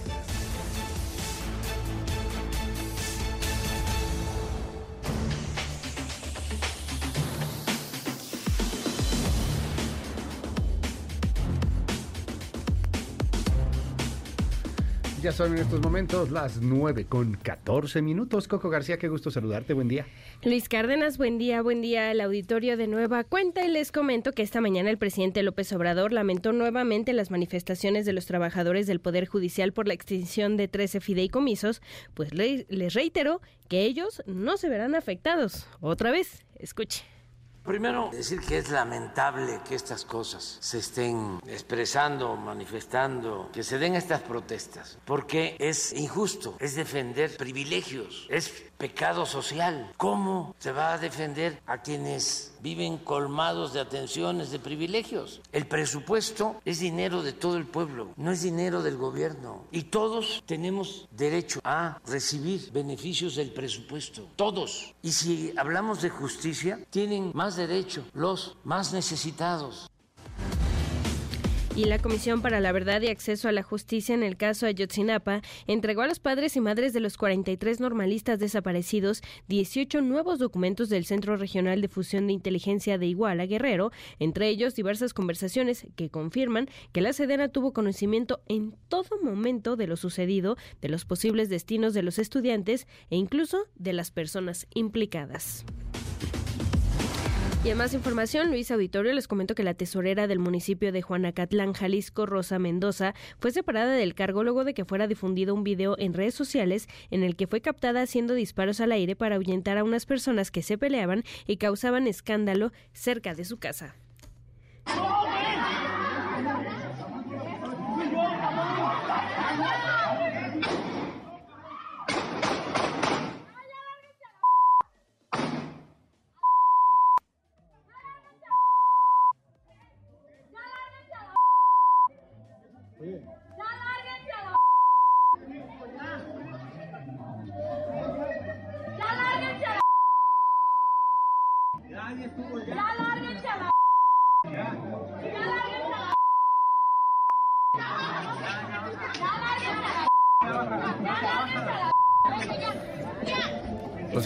La, tesorera sacó a la gente. Sí, no, todo, no, pero deja tú que la sacara a la alberca. Este, ojalá nada más hubiera sido eso. No, pues ella dijo, pues ahora traigo aquí mi pistola. Pa, pa, pa, pa, pa, ahora sí se van a ir o no. Sí disparó, ¿no? Sí. Al aire. Ajá, al aire, obviamente, ¿no? Pero igual es Y ella era la tesorera del municipio. Solía ser porque ya la, ya la acaban de correr. ¿Y los chavos qué estaban haciendo? Pues estaban ahí peleándose y estaban causando escándalo fuera de su casa y entonces pues la señora se enojó. No la dejaban dormir. Se enojó y dijo, ah, sí, pues no se van, pues ahora van a ver cómo sí se van a ver, bailen. Pa, pa, pa, pa. ¿Y cuál alberca? a la alberca. O sea, que los corriera pues lejos. Bueno, pues ya corrieron ahí a la tesorera. Está bien. De vato. es un sinónimo. Es a la alberca. Una palabra que rima. Ok, bueno, ¿y qué más? Finalmente, Luis Auditorio, les comento que previo al mensaje que ofreció junto al primer ministro de Israel, Benjamín Netanyahu, el presidente de Estados Unidos, Joe Biden, aseguró tener información que confirma que no fue Israel el que causó la explosión de un hospital en Gaza, lo que cobró la vida de cientos de civiles palestinos. Escuche a Joe Biden. Estamos muy tristes por la explosión en un hospital de Gaza el día de ayer y con base en lo que he visto, parece que es un ataque del otro equipo, no de ustedes. Pero hay mucha gente allá afuera que no lo puede ver así y tenemos que superar este tipo de ideas. Muchas gracias, Coco. Te hacemos en tu red. En arroba Coco García con doble ahí en todas las redes sociales. Muchas gracias, Luis. Buen día. Buen día, son las 9 con 17 minutos. Eh, bueno, a ver, hay, hay muchas cosas que platicar. Me llamó la atención esto que dijo López Obrador hace un momentito. El pecado social. Es pecado social defender al privilegiado. Órale, tómala. Lo, mismo que le digo, es que es, parte del debate mexicano es ese. Yo no quiero tener lo que tú tienes. Traes un carrazo. Voy a trabajar para tener un carrazo como el tuyo. Quiero, quiero tener lo que tú tienes. Quiero echarle ganas. No, no, no. Yo quiero que tú no tengas ese carrazo y que estés igual de jodido de lo que yo estoy. Es el tema. Es, el debate que hay hoy día. Eh, todo por el asunto de la defensa o no de los fideicomisos. Me acaba de mandar la Corte, y le aprecio muchísimo a, la comunicación social de la Suprema Corte de Justicia de la Nación y del Consejo de la Judicatura, que me acaba de mandar una tarjeta informativa y me dice, a ver, hay que destacar, está larguísima la tarjeta informativa, pero destaco rápido los cuatro puntos que tienen aquí. Uno, los fideicomisos no están destinados en beneficio de 11 ministros en funciones y 22 en retiro. Dos, cada fondo y fideicomiso tiene objetivos específicos que no permiten su uso para fines distintos a los establecidos para su creación.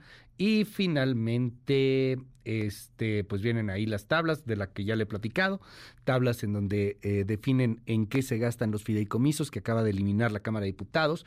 Dice en el punto 3, la tarjeta informativa, los fideicomisos se utilizan de manera complementaria para el pago de derechos laborales y sociales adquiridos por las y los trabajadores del Poder Judicial. Gracias al Consejo de la Judicatura por enviarnos este eh, documento.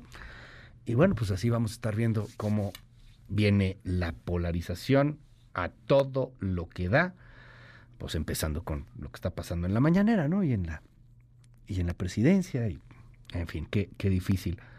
Le apuesto que casi nadie va a hablar de esto que hoy me encontré en el publímetro, porque pues a final de cuentas estas cosas no importan.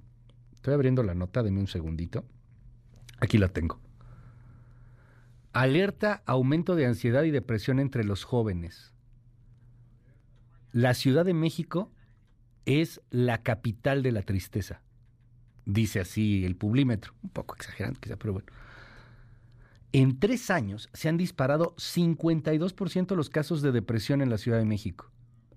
Problema, desatención gubernamental, estigmatización social. No hay medicamentos tampoco, porque no hay medicamentos de la salud. Todavía no termina la farmacia totota y pues no han llegado. Los casos de depresión en la Ciudad de México pasaron de 12.146 a 18.459. Estos los que están diagnosticados. Los que no están diagnosticados son un friego y dos montones más. La depresión mal atendida va avanzando, va avanzando, va avanzando y termina en suicidio. No en todos los casos, pero se termina en suicidio. Y hemos visto un incremento global de las tasas de suicidio y también en México, particularmente entre los menores de 30 años. 73% de la depresión son eh, atendidos en la Ciudad de México durante 2023, corresponden a mujeres, 27% hombres. Y eso no quiere decir que las mujeres estén más deprimidas que los hombres, quiere decir que los hombres guardan mucho menos el tema y acuden mucho menos a psiquiatras y psicólogos. 60% de los suicidios son de hombres y 40% de mujeres. Los hombres se matan más, guardan mucho, tan calladitos porque pues, machito, ¿no? Que vas a andar yendo con un psicólogo, con un psiquiatra. Cállate. Y al final ellos terminan por suicidarse. 60% de los suicidios son de hombres, 40% son de las mujeres. Insisto, cosa interesante, la mayor parte, 73% de las personas son mujeres las que buscan ayuda para depresión. Si usted considera que sufre depresión, ¿cómo sufro depresión?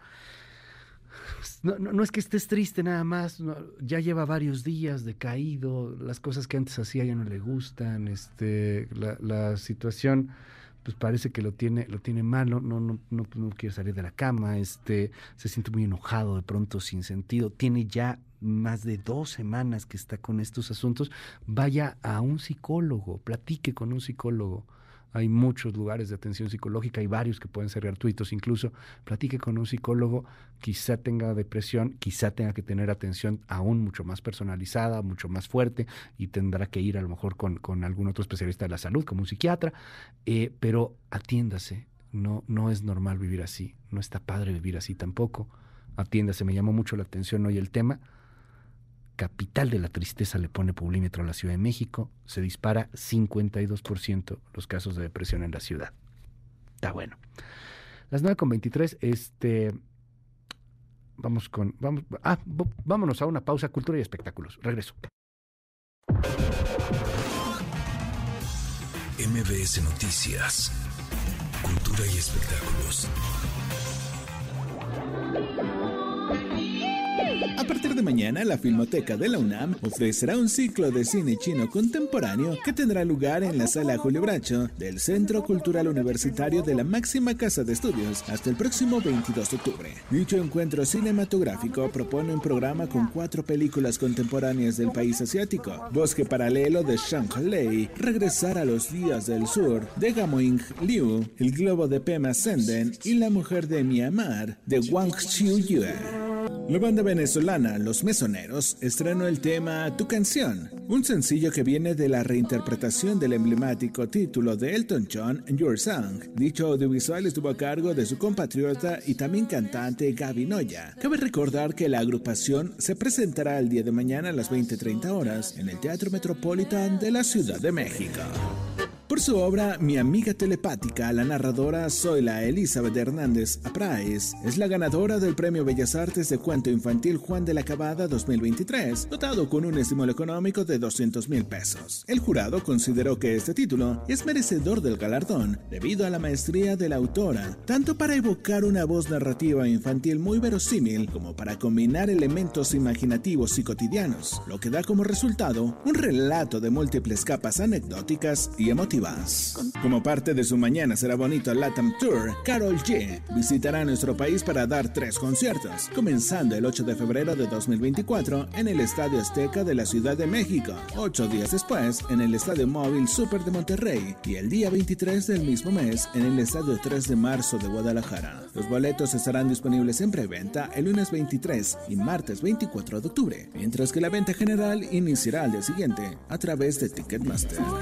En un momento regresamos. Continúa con la información con Luis Cárdenas en MBS Noticias. Ya estamos de regreso. MBS Noticias con Luis Cárdenas. Continuamos. Central de Inteligencia Política presenta las tres columnas más destacadas del día. De Excelsior con Jorge Fernández Menéndez. Recorte al judicial. Mentiras e injusticias. Los trabajadores del Poder Judicial están indignados por la reforma que busca eliminar los fideicomisos. Además, el presidente acusó a los trabajadores de vagos y corruptos. Sin embargo, los fondos de los fideicomisos se destinan principalmente a pensiones y mejora de la infraestructura. Su desaparición amenaza la autonomía del Poder Judicial. De reforma con Sergio Sarmiento. El poder. El gobierno de López Obrador no busca el dinero de los fideicomisos, sino el poder absoluto. Su deseo es realizar una reforma constitucional para lograrlo. Sin embargo, México no debería volver a tiempos en que el presidente controlaba todo. En una democracia, el poder debe estar distribuido. López Obrador busca reconstruir este sistema centralizado, lo cual no es conveniente. Finalmente de Milenio con Carlos Push. ¿Cómo hacer que la justicia sea aún peor? La impunidad es el problema más grave en México desde hace años y la inseguridad y la violencia actuales están relacionadas con el colapso de las instituciones encargadas de prevenir, investigar y sancionar delitos. La confianza ciudadana en las instituciones ha disminuido. Además, El actual gobierno ha reducido el apoyo a la policía local y ha politizado las fiscalías, empeorando la situación. Pareciera que las cosas van de mal en peor. Con síntesis de Mariana Peralta, estas fueron las columnas del día. Síguenos en la cuenta de Twitter, arroba mx-arma.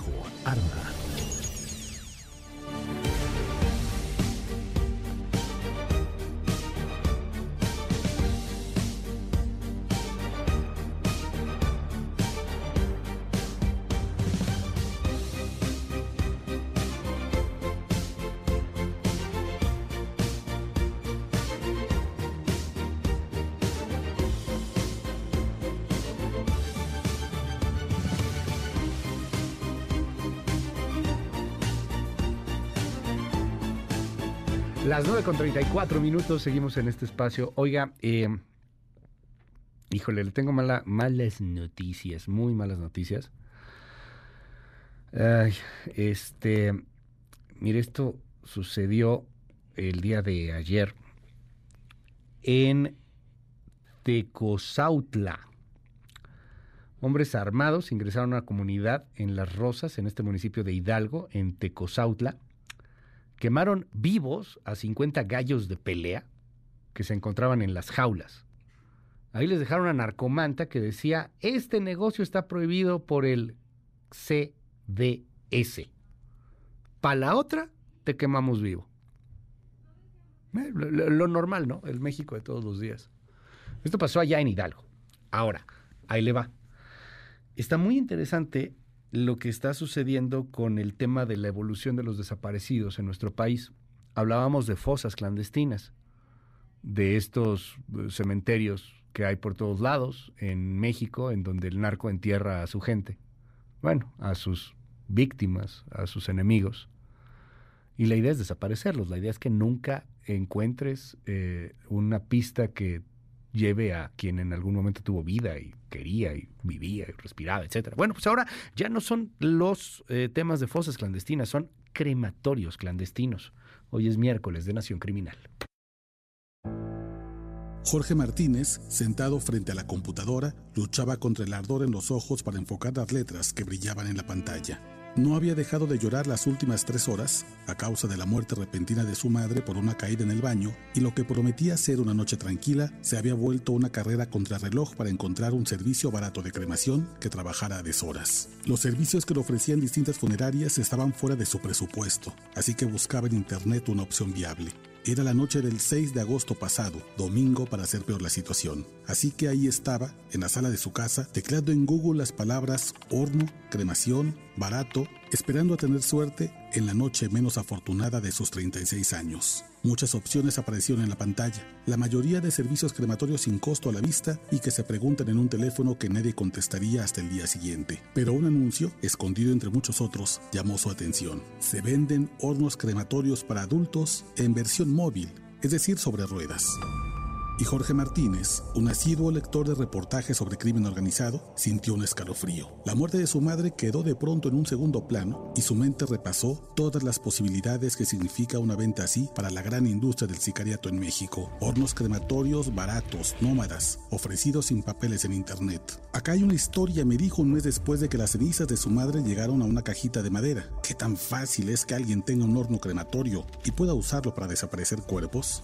Confieso que su historia la archivé para otro momento. En un país donde las desgracias apilan, uno guarda esas dudas para momentos coyunturales. Pero el 15 de octubre, su historia volvió a mi mente. La Asociación Madres Buscadoras de Jalisco halló en San Pedro Tlaquepaque un horno crematorio artesanal del cual todavía salía un humo grisáceo que flotaba sobre huesos humanos. No es el primero que se encuentra en Jalisco, pero sí el más reciente. Más hornos artesanales se han descubierto en Tamaulipas, Guerrero, Sinaloa y Guanajuato. Incluso, varios de ellos han operado con presupuesto y en instalaciones de gobiernos, como los hornos crematorios encontrados en el penal de Topo Chico o el de Piedras Negras, usados por los Zetas para desaparecer a las víctimas de la violencia.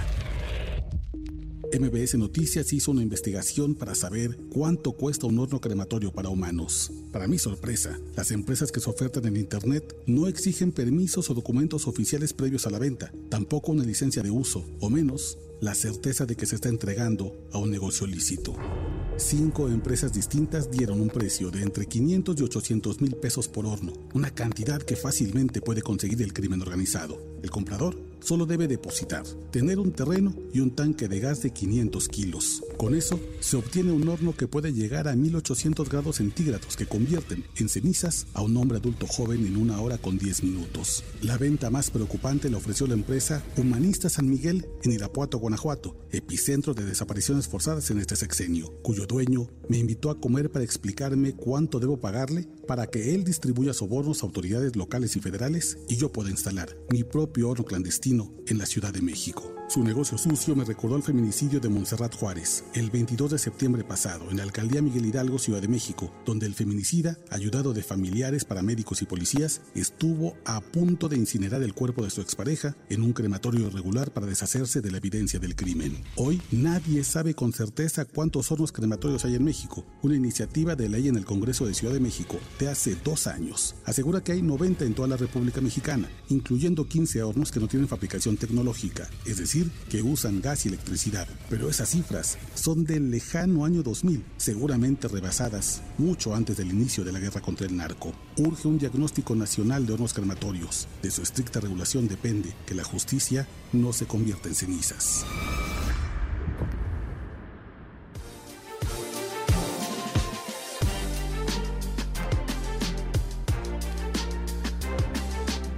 Oscar Valderas, qué gusto verte, hermano. Bienvenido a este espacio, como siempre. Buenos días, hermano. Muchas gracias a ti. ¿Qué es esto? O sea, teníamos fosas clandestinas, ahora tenemos crematorios clandestinos. Mira, es, que ese es el tema con el crimen organizado, se va sofisticando cada vez más. ¿no? Los hallazgos que han hecho las madres buscadoras en Jalisco de estos hornos crematorios artesanales, digámoslo, es una etapa de, de, cómo se desaparece en México. Ya lo habían advertido también otros colectivos de madres, por ejemplo en Trajumulco, que en Jalisco se ocupaban las ladrilleras para deshacer los cuerpos. Y esta es una historia que nos habían contado, por ejemplo, la gente que vive en Altar Sonora, que eso también lo hacía ya el cártel de Sinaloa con los migrantes que intentaban cruzar por ese lado del desierto hacia Estados Unidos. Ladrilleras, corrígeme, ¿dónde haces los ladrillos? Exacto. Que hay muchas en los pueblos. Muchísimas. Para hacer las casas. Exacto. Muchísimas y que además hay, hay de dos tipos. Hay una que puede montarse como si fuera una especie de fábrica artesanal y hay otras que hacen, por ejemplo, de manera subterránea, ocupando, por ejemplo, el calor de, de, algunas zonas que son muy calientes, sobre todo en desiertos. Dato curioso, el pozolero, este hombre infame, conocido en Tijuana por haber asesinado y disuelto en ácido muchos cuerpos en la gallera, en Ojo de Agua, Tijuana, él de niño trabajó como ladrillero y entonces sabía perfectamente las medidas de calor para poder desaparecer un cuerpo. Pero ahora, Luis, lo que nos estamos enfrentando es que hay un vacío legal para regular los crematorios, los hornos crematorios para humanos. Insisto, para humanos porque hay hornos crematorios para mascotas, por ejemplo. Entonces, hago esta distinción que uno puede adquirir y prácticamente los encuentra en Internet y sin ningún tipo de regulación. Te comentaba fuera del aire que ayer que hice la llamada con este crematorio eh, supuestamente legal en Irapuato, Guanajuato, el dueño me invitó a comer hoy, hoy estaría saliendo hacia Irapuato, para una cita en la cual me enseñaría cómo tener un crematorio clandestino en mi terreno en Ciudad de México, pagando los sobornos a las autoridades federales y locales de ese tamaño. Y baratísimo, ¿no? Además, o sea, baratísimo para lo que es el crimen organizado. 700 mil pesos, que el crimen organizado es nada, es el cambio que tiene el cenicero del coche. Sí, o sea, de, volada. Entonces, imagínate con qué desfachatez me dice, vente, te invito a comer, te enseño y en tres días te instalo tu horno crematorio clandestino en la Ciudad de México. Fue además uno de los grandes males que nos heredó la pandemia, porque Recordarás, sí. recordar el auditorio, cuando se saturaron los hornos crematorios a causa de las incontables muertes que tuvimos en 2020, sobre todo la primera fase de la pandemia, hubo gente que recurrió, que vio negocio y que pensó que esto podía tener mucho más auge y empezaron a comprar de manera ilegal estos hornos crematorios a falta de regulación y a falta sobre todo de supervisión. Fíjate, en un país con más de 100 mil desaparecidos, la autoridad no se pone de acuerdo en cuántos son los crematorios hay de gobierno, cuántos privados, cuántos artesanales y mucho menos ni siquiera una cifra cercana a lo clandestino. No, y los clandestinos te lo ofertan sin problema en Internet puedes comprarlos, puedes instalarlos y puedes desaparecer a la gente que tú quieras sin ningún sin ningún problema, ¿no? Este algo similar a lo que veíamos con el fentanilo, veía por ahí una investigación gringa de cómo eh, pues agentes de la de la DEA habían engañado a un chino este, que vendía ciertos productos de fentanilo y los enviaba a México, ¿no? Y el chino te decía, no, pues yo los mando a México, tengo ahí muchos clientes, que, o sea, a ver, en dos segundos, pero, pero claro, no, no producimos fentanilo. Hornos crematorios, no, hombre, no, no hay esa exageración para pegarle a los gobiernos. Qué triste, porque, dime algo, Oscar, o sea, si te meten a un horno crematorio, uno toco madera, pero desaparecen, alguien te desaparece y te mete ahí, ya nunca te encontraron, ¿no? No, es muy complicado.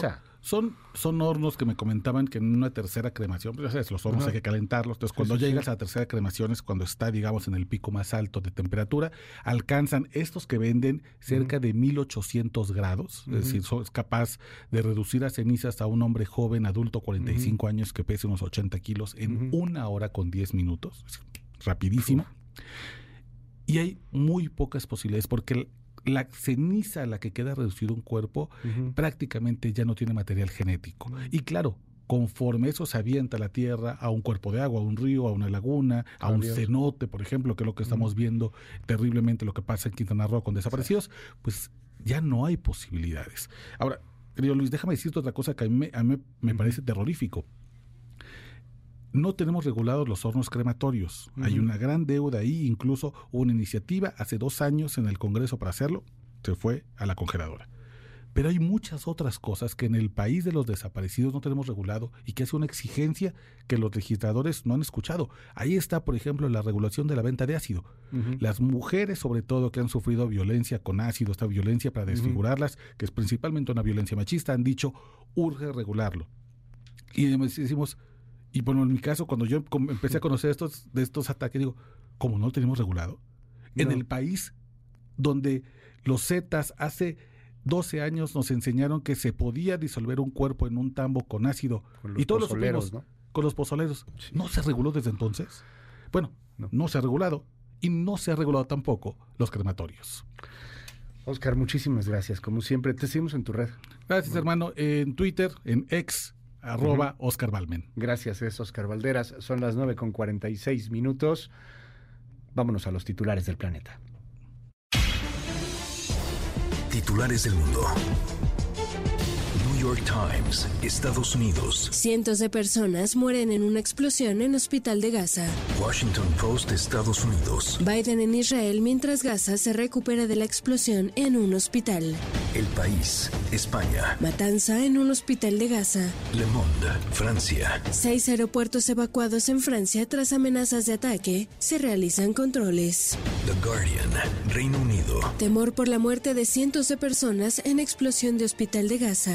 Spiegel, Alemania. Intento de ataque incendiario. Desconocidos lanzan bombas Molotov contra la comunidad judía de Berlín. Corriere della Sera, Italia. Masacre en Hospital de Gaza. Funcho de São Paulo, Brasil. El Supremo Tribunal Federal condena a otros seis acusados por actos golpistas del 8 de enero. El Clarín, Argentina. Acusaciones cruzadas de Israel y Hamas por el ataque a un hospital. Al Jazeera, Medio Oriente. Biden se reúne con Netanyahu un día después de que 500 personas murieran en el ataque a un hospital de Gaza. En un momento regresamos. Continúa con la información con Luis Cárdenas en MBS Noticias.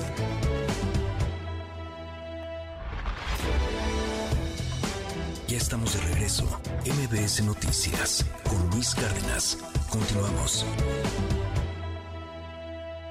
¿Qué tal Luis? Buenos días a ti, buenos días también a nuestros amigos del auditorio. El Instituto Mexicano de Ejecutivos de Finanzas afirmó que si bien es pronto para determinar los efectos adversos que tendrá en la economía mexicana el conflicto en la franja de Gaza, la incertidumbre que añade al entorno global puede afectar la inflación. Mario Correa, presidente del Comité Nacional de Estudios Económicos del IMEF, consideró que en especial por un eventual aumento en precios de minerales, combustibles y otras materias primas, podría obligar a los bancos centrales a tomar medidas adicionales o alargar los procesos de política monetaria restrictiva. Vamos a escuchar lo que dijo. Especialmente en el tema de la inflación y derivado del conflicto de lo que está pasando en Israel, si empezamos a ver que suben precios de alimentos, de materias primas y esto de energéticos sobre todo, y esto empieza a afectar a la inflación, pues no solo se puede postergar la baja en la tasa, sino inclusive en una de esas haría falta un incremento o uno o dos incrementos adicionales o retomar el ciclo de alzas. Eso a lo mejor todavía está muy prematuro como esperarlo en algún escenario, pero es una posibilidad que no hay que dejar de ver. El experto indicó que hasta el momento los mercados han estado tratando de asimilar los impactos, pero insistió en el riesgo de mayor incertidumbre que no es favorable para el desarrollo de los mercados en general. Por otro lado, sobre el paquete de estímulos para impulsar el nearshoring, el presidente del IMEF, José Domingo Figueroa, sostuvo que más que estímulos, lo que el país requiere es resolver los cuellos de botella en diversos rubros. Así lo dijo. Nosotros consideramos que todo esfuerzo por dar las facilidades para aprovechar este momento del nearshoring son bienvenidas. Sin embargo, sí consideramos que se tendría que hacer una revisión en cuanto a las cadenas de valor para saber si se tendrían que incorporar a otros sectores, pero hay retos muy importantes como son todo lo que tiene que ver con la generación de energía limpia. Recordemos que hoy las empresas están en, con criterios ASG, todo lo que es infraestructura, una mayor forma expedita de la administración de las aduanas y por otra parte también es importante Estado de Derecho y seguridad. Entonces hay mucho trabajo para aprovechar el nearshoring. Luis es mi reporte al auditorio. Muy buenos días.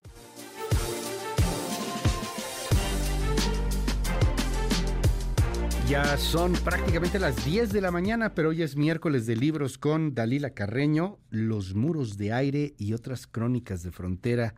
Qué gran, gran obra. Cuéntanos, Dalila, muy buenos días. Hola Luis, buenos días, qué gusto saludarte. Pues justo hoy te traemos Los muros del aire, una obra que la autora escribió inspirada en historias que, que se desarrollan en Ciudad Hidalgo, en Ciudad Juárez, en Tenosique, en Tijuana y en Reynosa. Te cuento un poquito, Luis pues ya el Waze, a lo largo de estas cinco crónicas literarias, permite acercar a los lectores con mucho detalle pues a, esta, a todas estas vivencias que se llevaron a cabo en esta caravana migrante histórica que reunía a más de cinco mil personas que querían llegar a Estados Unidos en 2018, que seguro recordarás. Las migraciones, Luis, pues son parte de la historia humana y como han tenido momentos de crecimiento exponencial, en los muros del aire hay un poco de todo, porque justamente la vida va siguiendo su ritmo. Y aquí es como vamos viendo que se acumulan historias de los que van muriendo, de aquellos que van naciendo, de quienes se separan, también de las nuevas uniones. Hay testimonios, Luis, que son muy desgarradores, historias de desaparecidos, pero también de esperanza y de todo lo que los migrantes están dispuestos a hacer para seguir adelante, pese al acecho de todo, de la muerte, de la Marina del lado de México, de la patrulla fronteriza del lado de Estados Unidos, pues del crimen organizado, de los retenes. Eh, consideramos, Luis, que es una pues lectura muy necesaria justo por todo lo que vemos, por todo lo que escuchamos todos los días en, en los noticieros y pues con esta pluma de, de Jael Grace. Y, y además me, me encanta el rescate de la crónica, Dalila, eh, porque hace mucho tiempo, desde hace mucho tiempo, es un género periodístico que se ha ido perdiendo, este género límite entre la literatura y el periodismo, en donde se vale utilizar las figuras literarias, pero no se vale inventar, que es bellísimo, y que por desgracia en la época de la inmediatez, de los ex o los tweets de 140 caracteres, pues se ha ido perdiendo. Es, es muy buena la, la pluma, la pluma de la autora, y, y qué bueno que rescate el género. Mm, de Así verdad. es, Luis como bien lo, lo, apuntas, son voces en primera persona que uh -huh. vale la pena pues leer para conocer el precio que un ser humano está dispuesto a pagar a cambio de su libertad y de una forma de vida distinta. Jael Weiss, Los Muros de Aire. Gracias, Dalila, te mando un gran abrazo y eh, pues te seguimos en tu red. ¿Cuál es? Claro que sí, en arroba Dalcarreno y muchas gracias, Luis. Gracias a ti. Son ya las 9 con 57 minutos. Gracias por todos los comentarios que recibimos el día de hoy en el 5571 131337. No se me enoje, oiga, tengo, tengo de verdad muchos comentarios, no hemos podido platicar con, con, con, con, usted como, como siempre lo hacemos, este, no hemos podido dar más comentarios, este, mucha gente nos dice, ya no lees nada, que no, no, te juro que no, es que está un poco saturado el tema de la agenda informativa, vamos a buscar alguna dinámica, algo para poder seguir teniendo estas interacciones y por supuesto que nos encantan estas interacciones, de eso se trata, pero este, denos chance, de pronto se nos ha juntado y está muy cargada, usted lo ha visto, la, la agenda informativa de todo lo que está pasando Como sea, yo se lo aprecio neta, neta de corazón. Cada uno de los mensajes, créalo o no, los estoy leyendo. A pesar de la recomendación de mi psicóloga, lo hago. Este, ya desconecta. No, a ver, ¿quién, quién más escribieron? 5571-131337. De verdad, se lo digo neta de corazón. Gracias, gracias por dejarnos acompañarlo. Gracias por los mensajes y por darnos pues la luz hacia dónde vamos. Cuídense mucho. Yo soy Luis Cárdenas. Nos escuchamos mañana tempranito en punto de las 6. Se queda con Gaby Vargas y ya están aquí también Ingrid y Tamara. Bonito día. Bye bye. Esto fue MBS Noticias con Luis Cárdenas.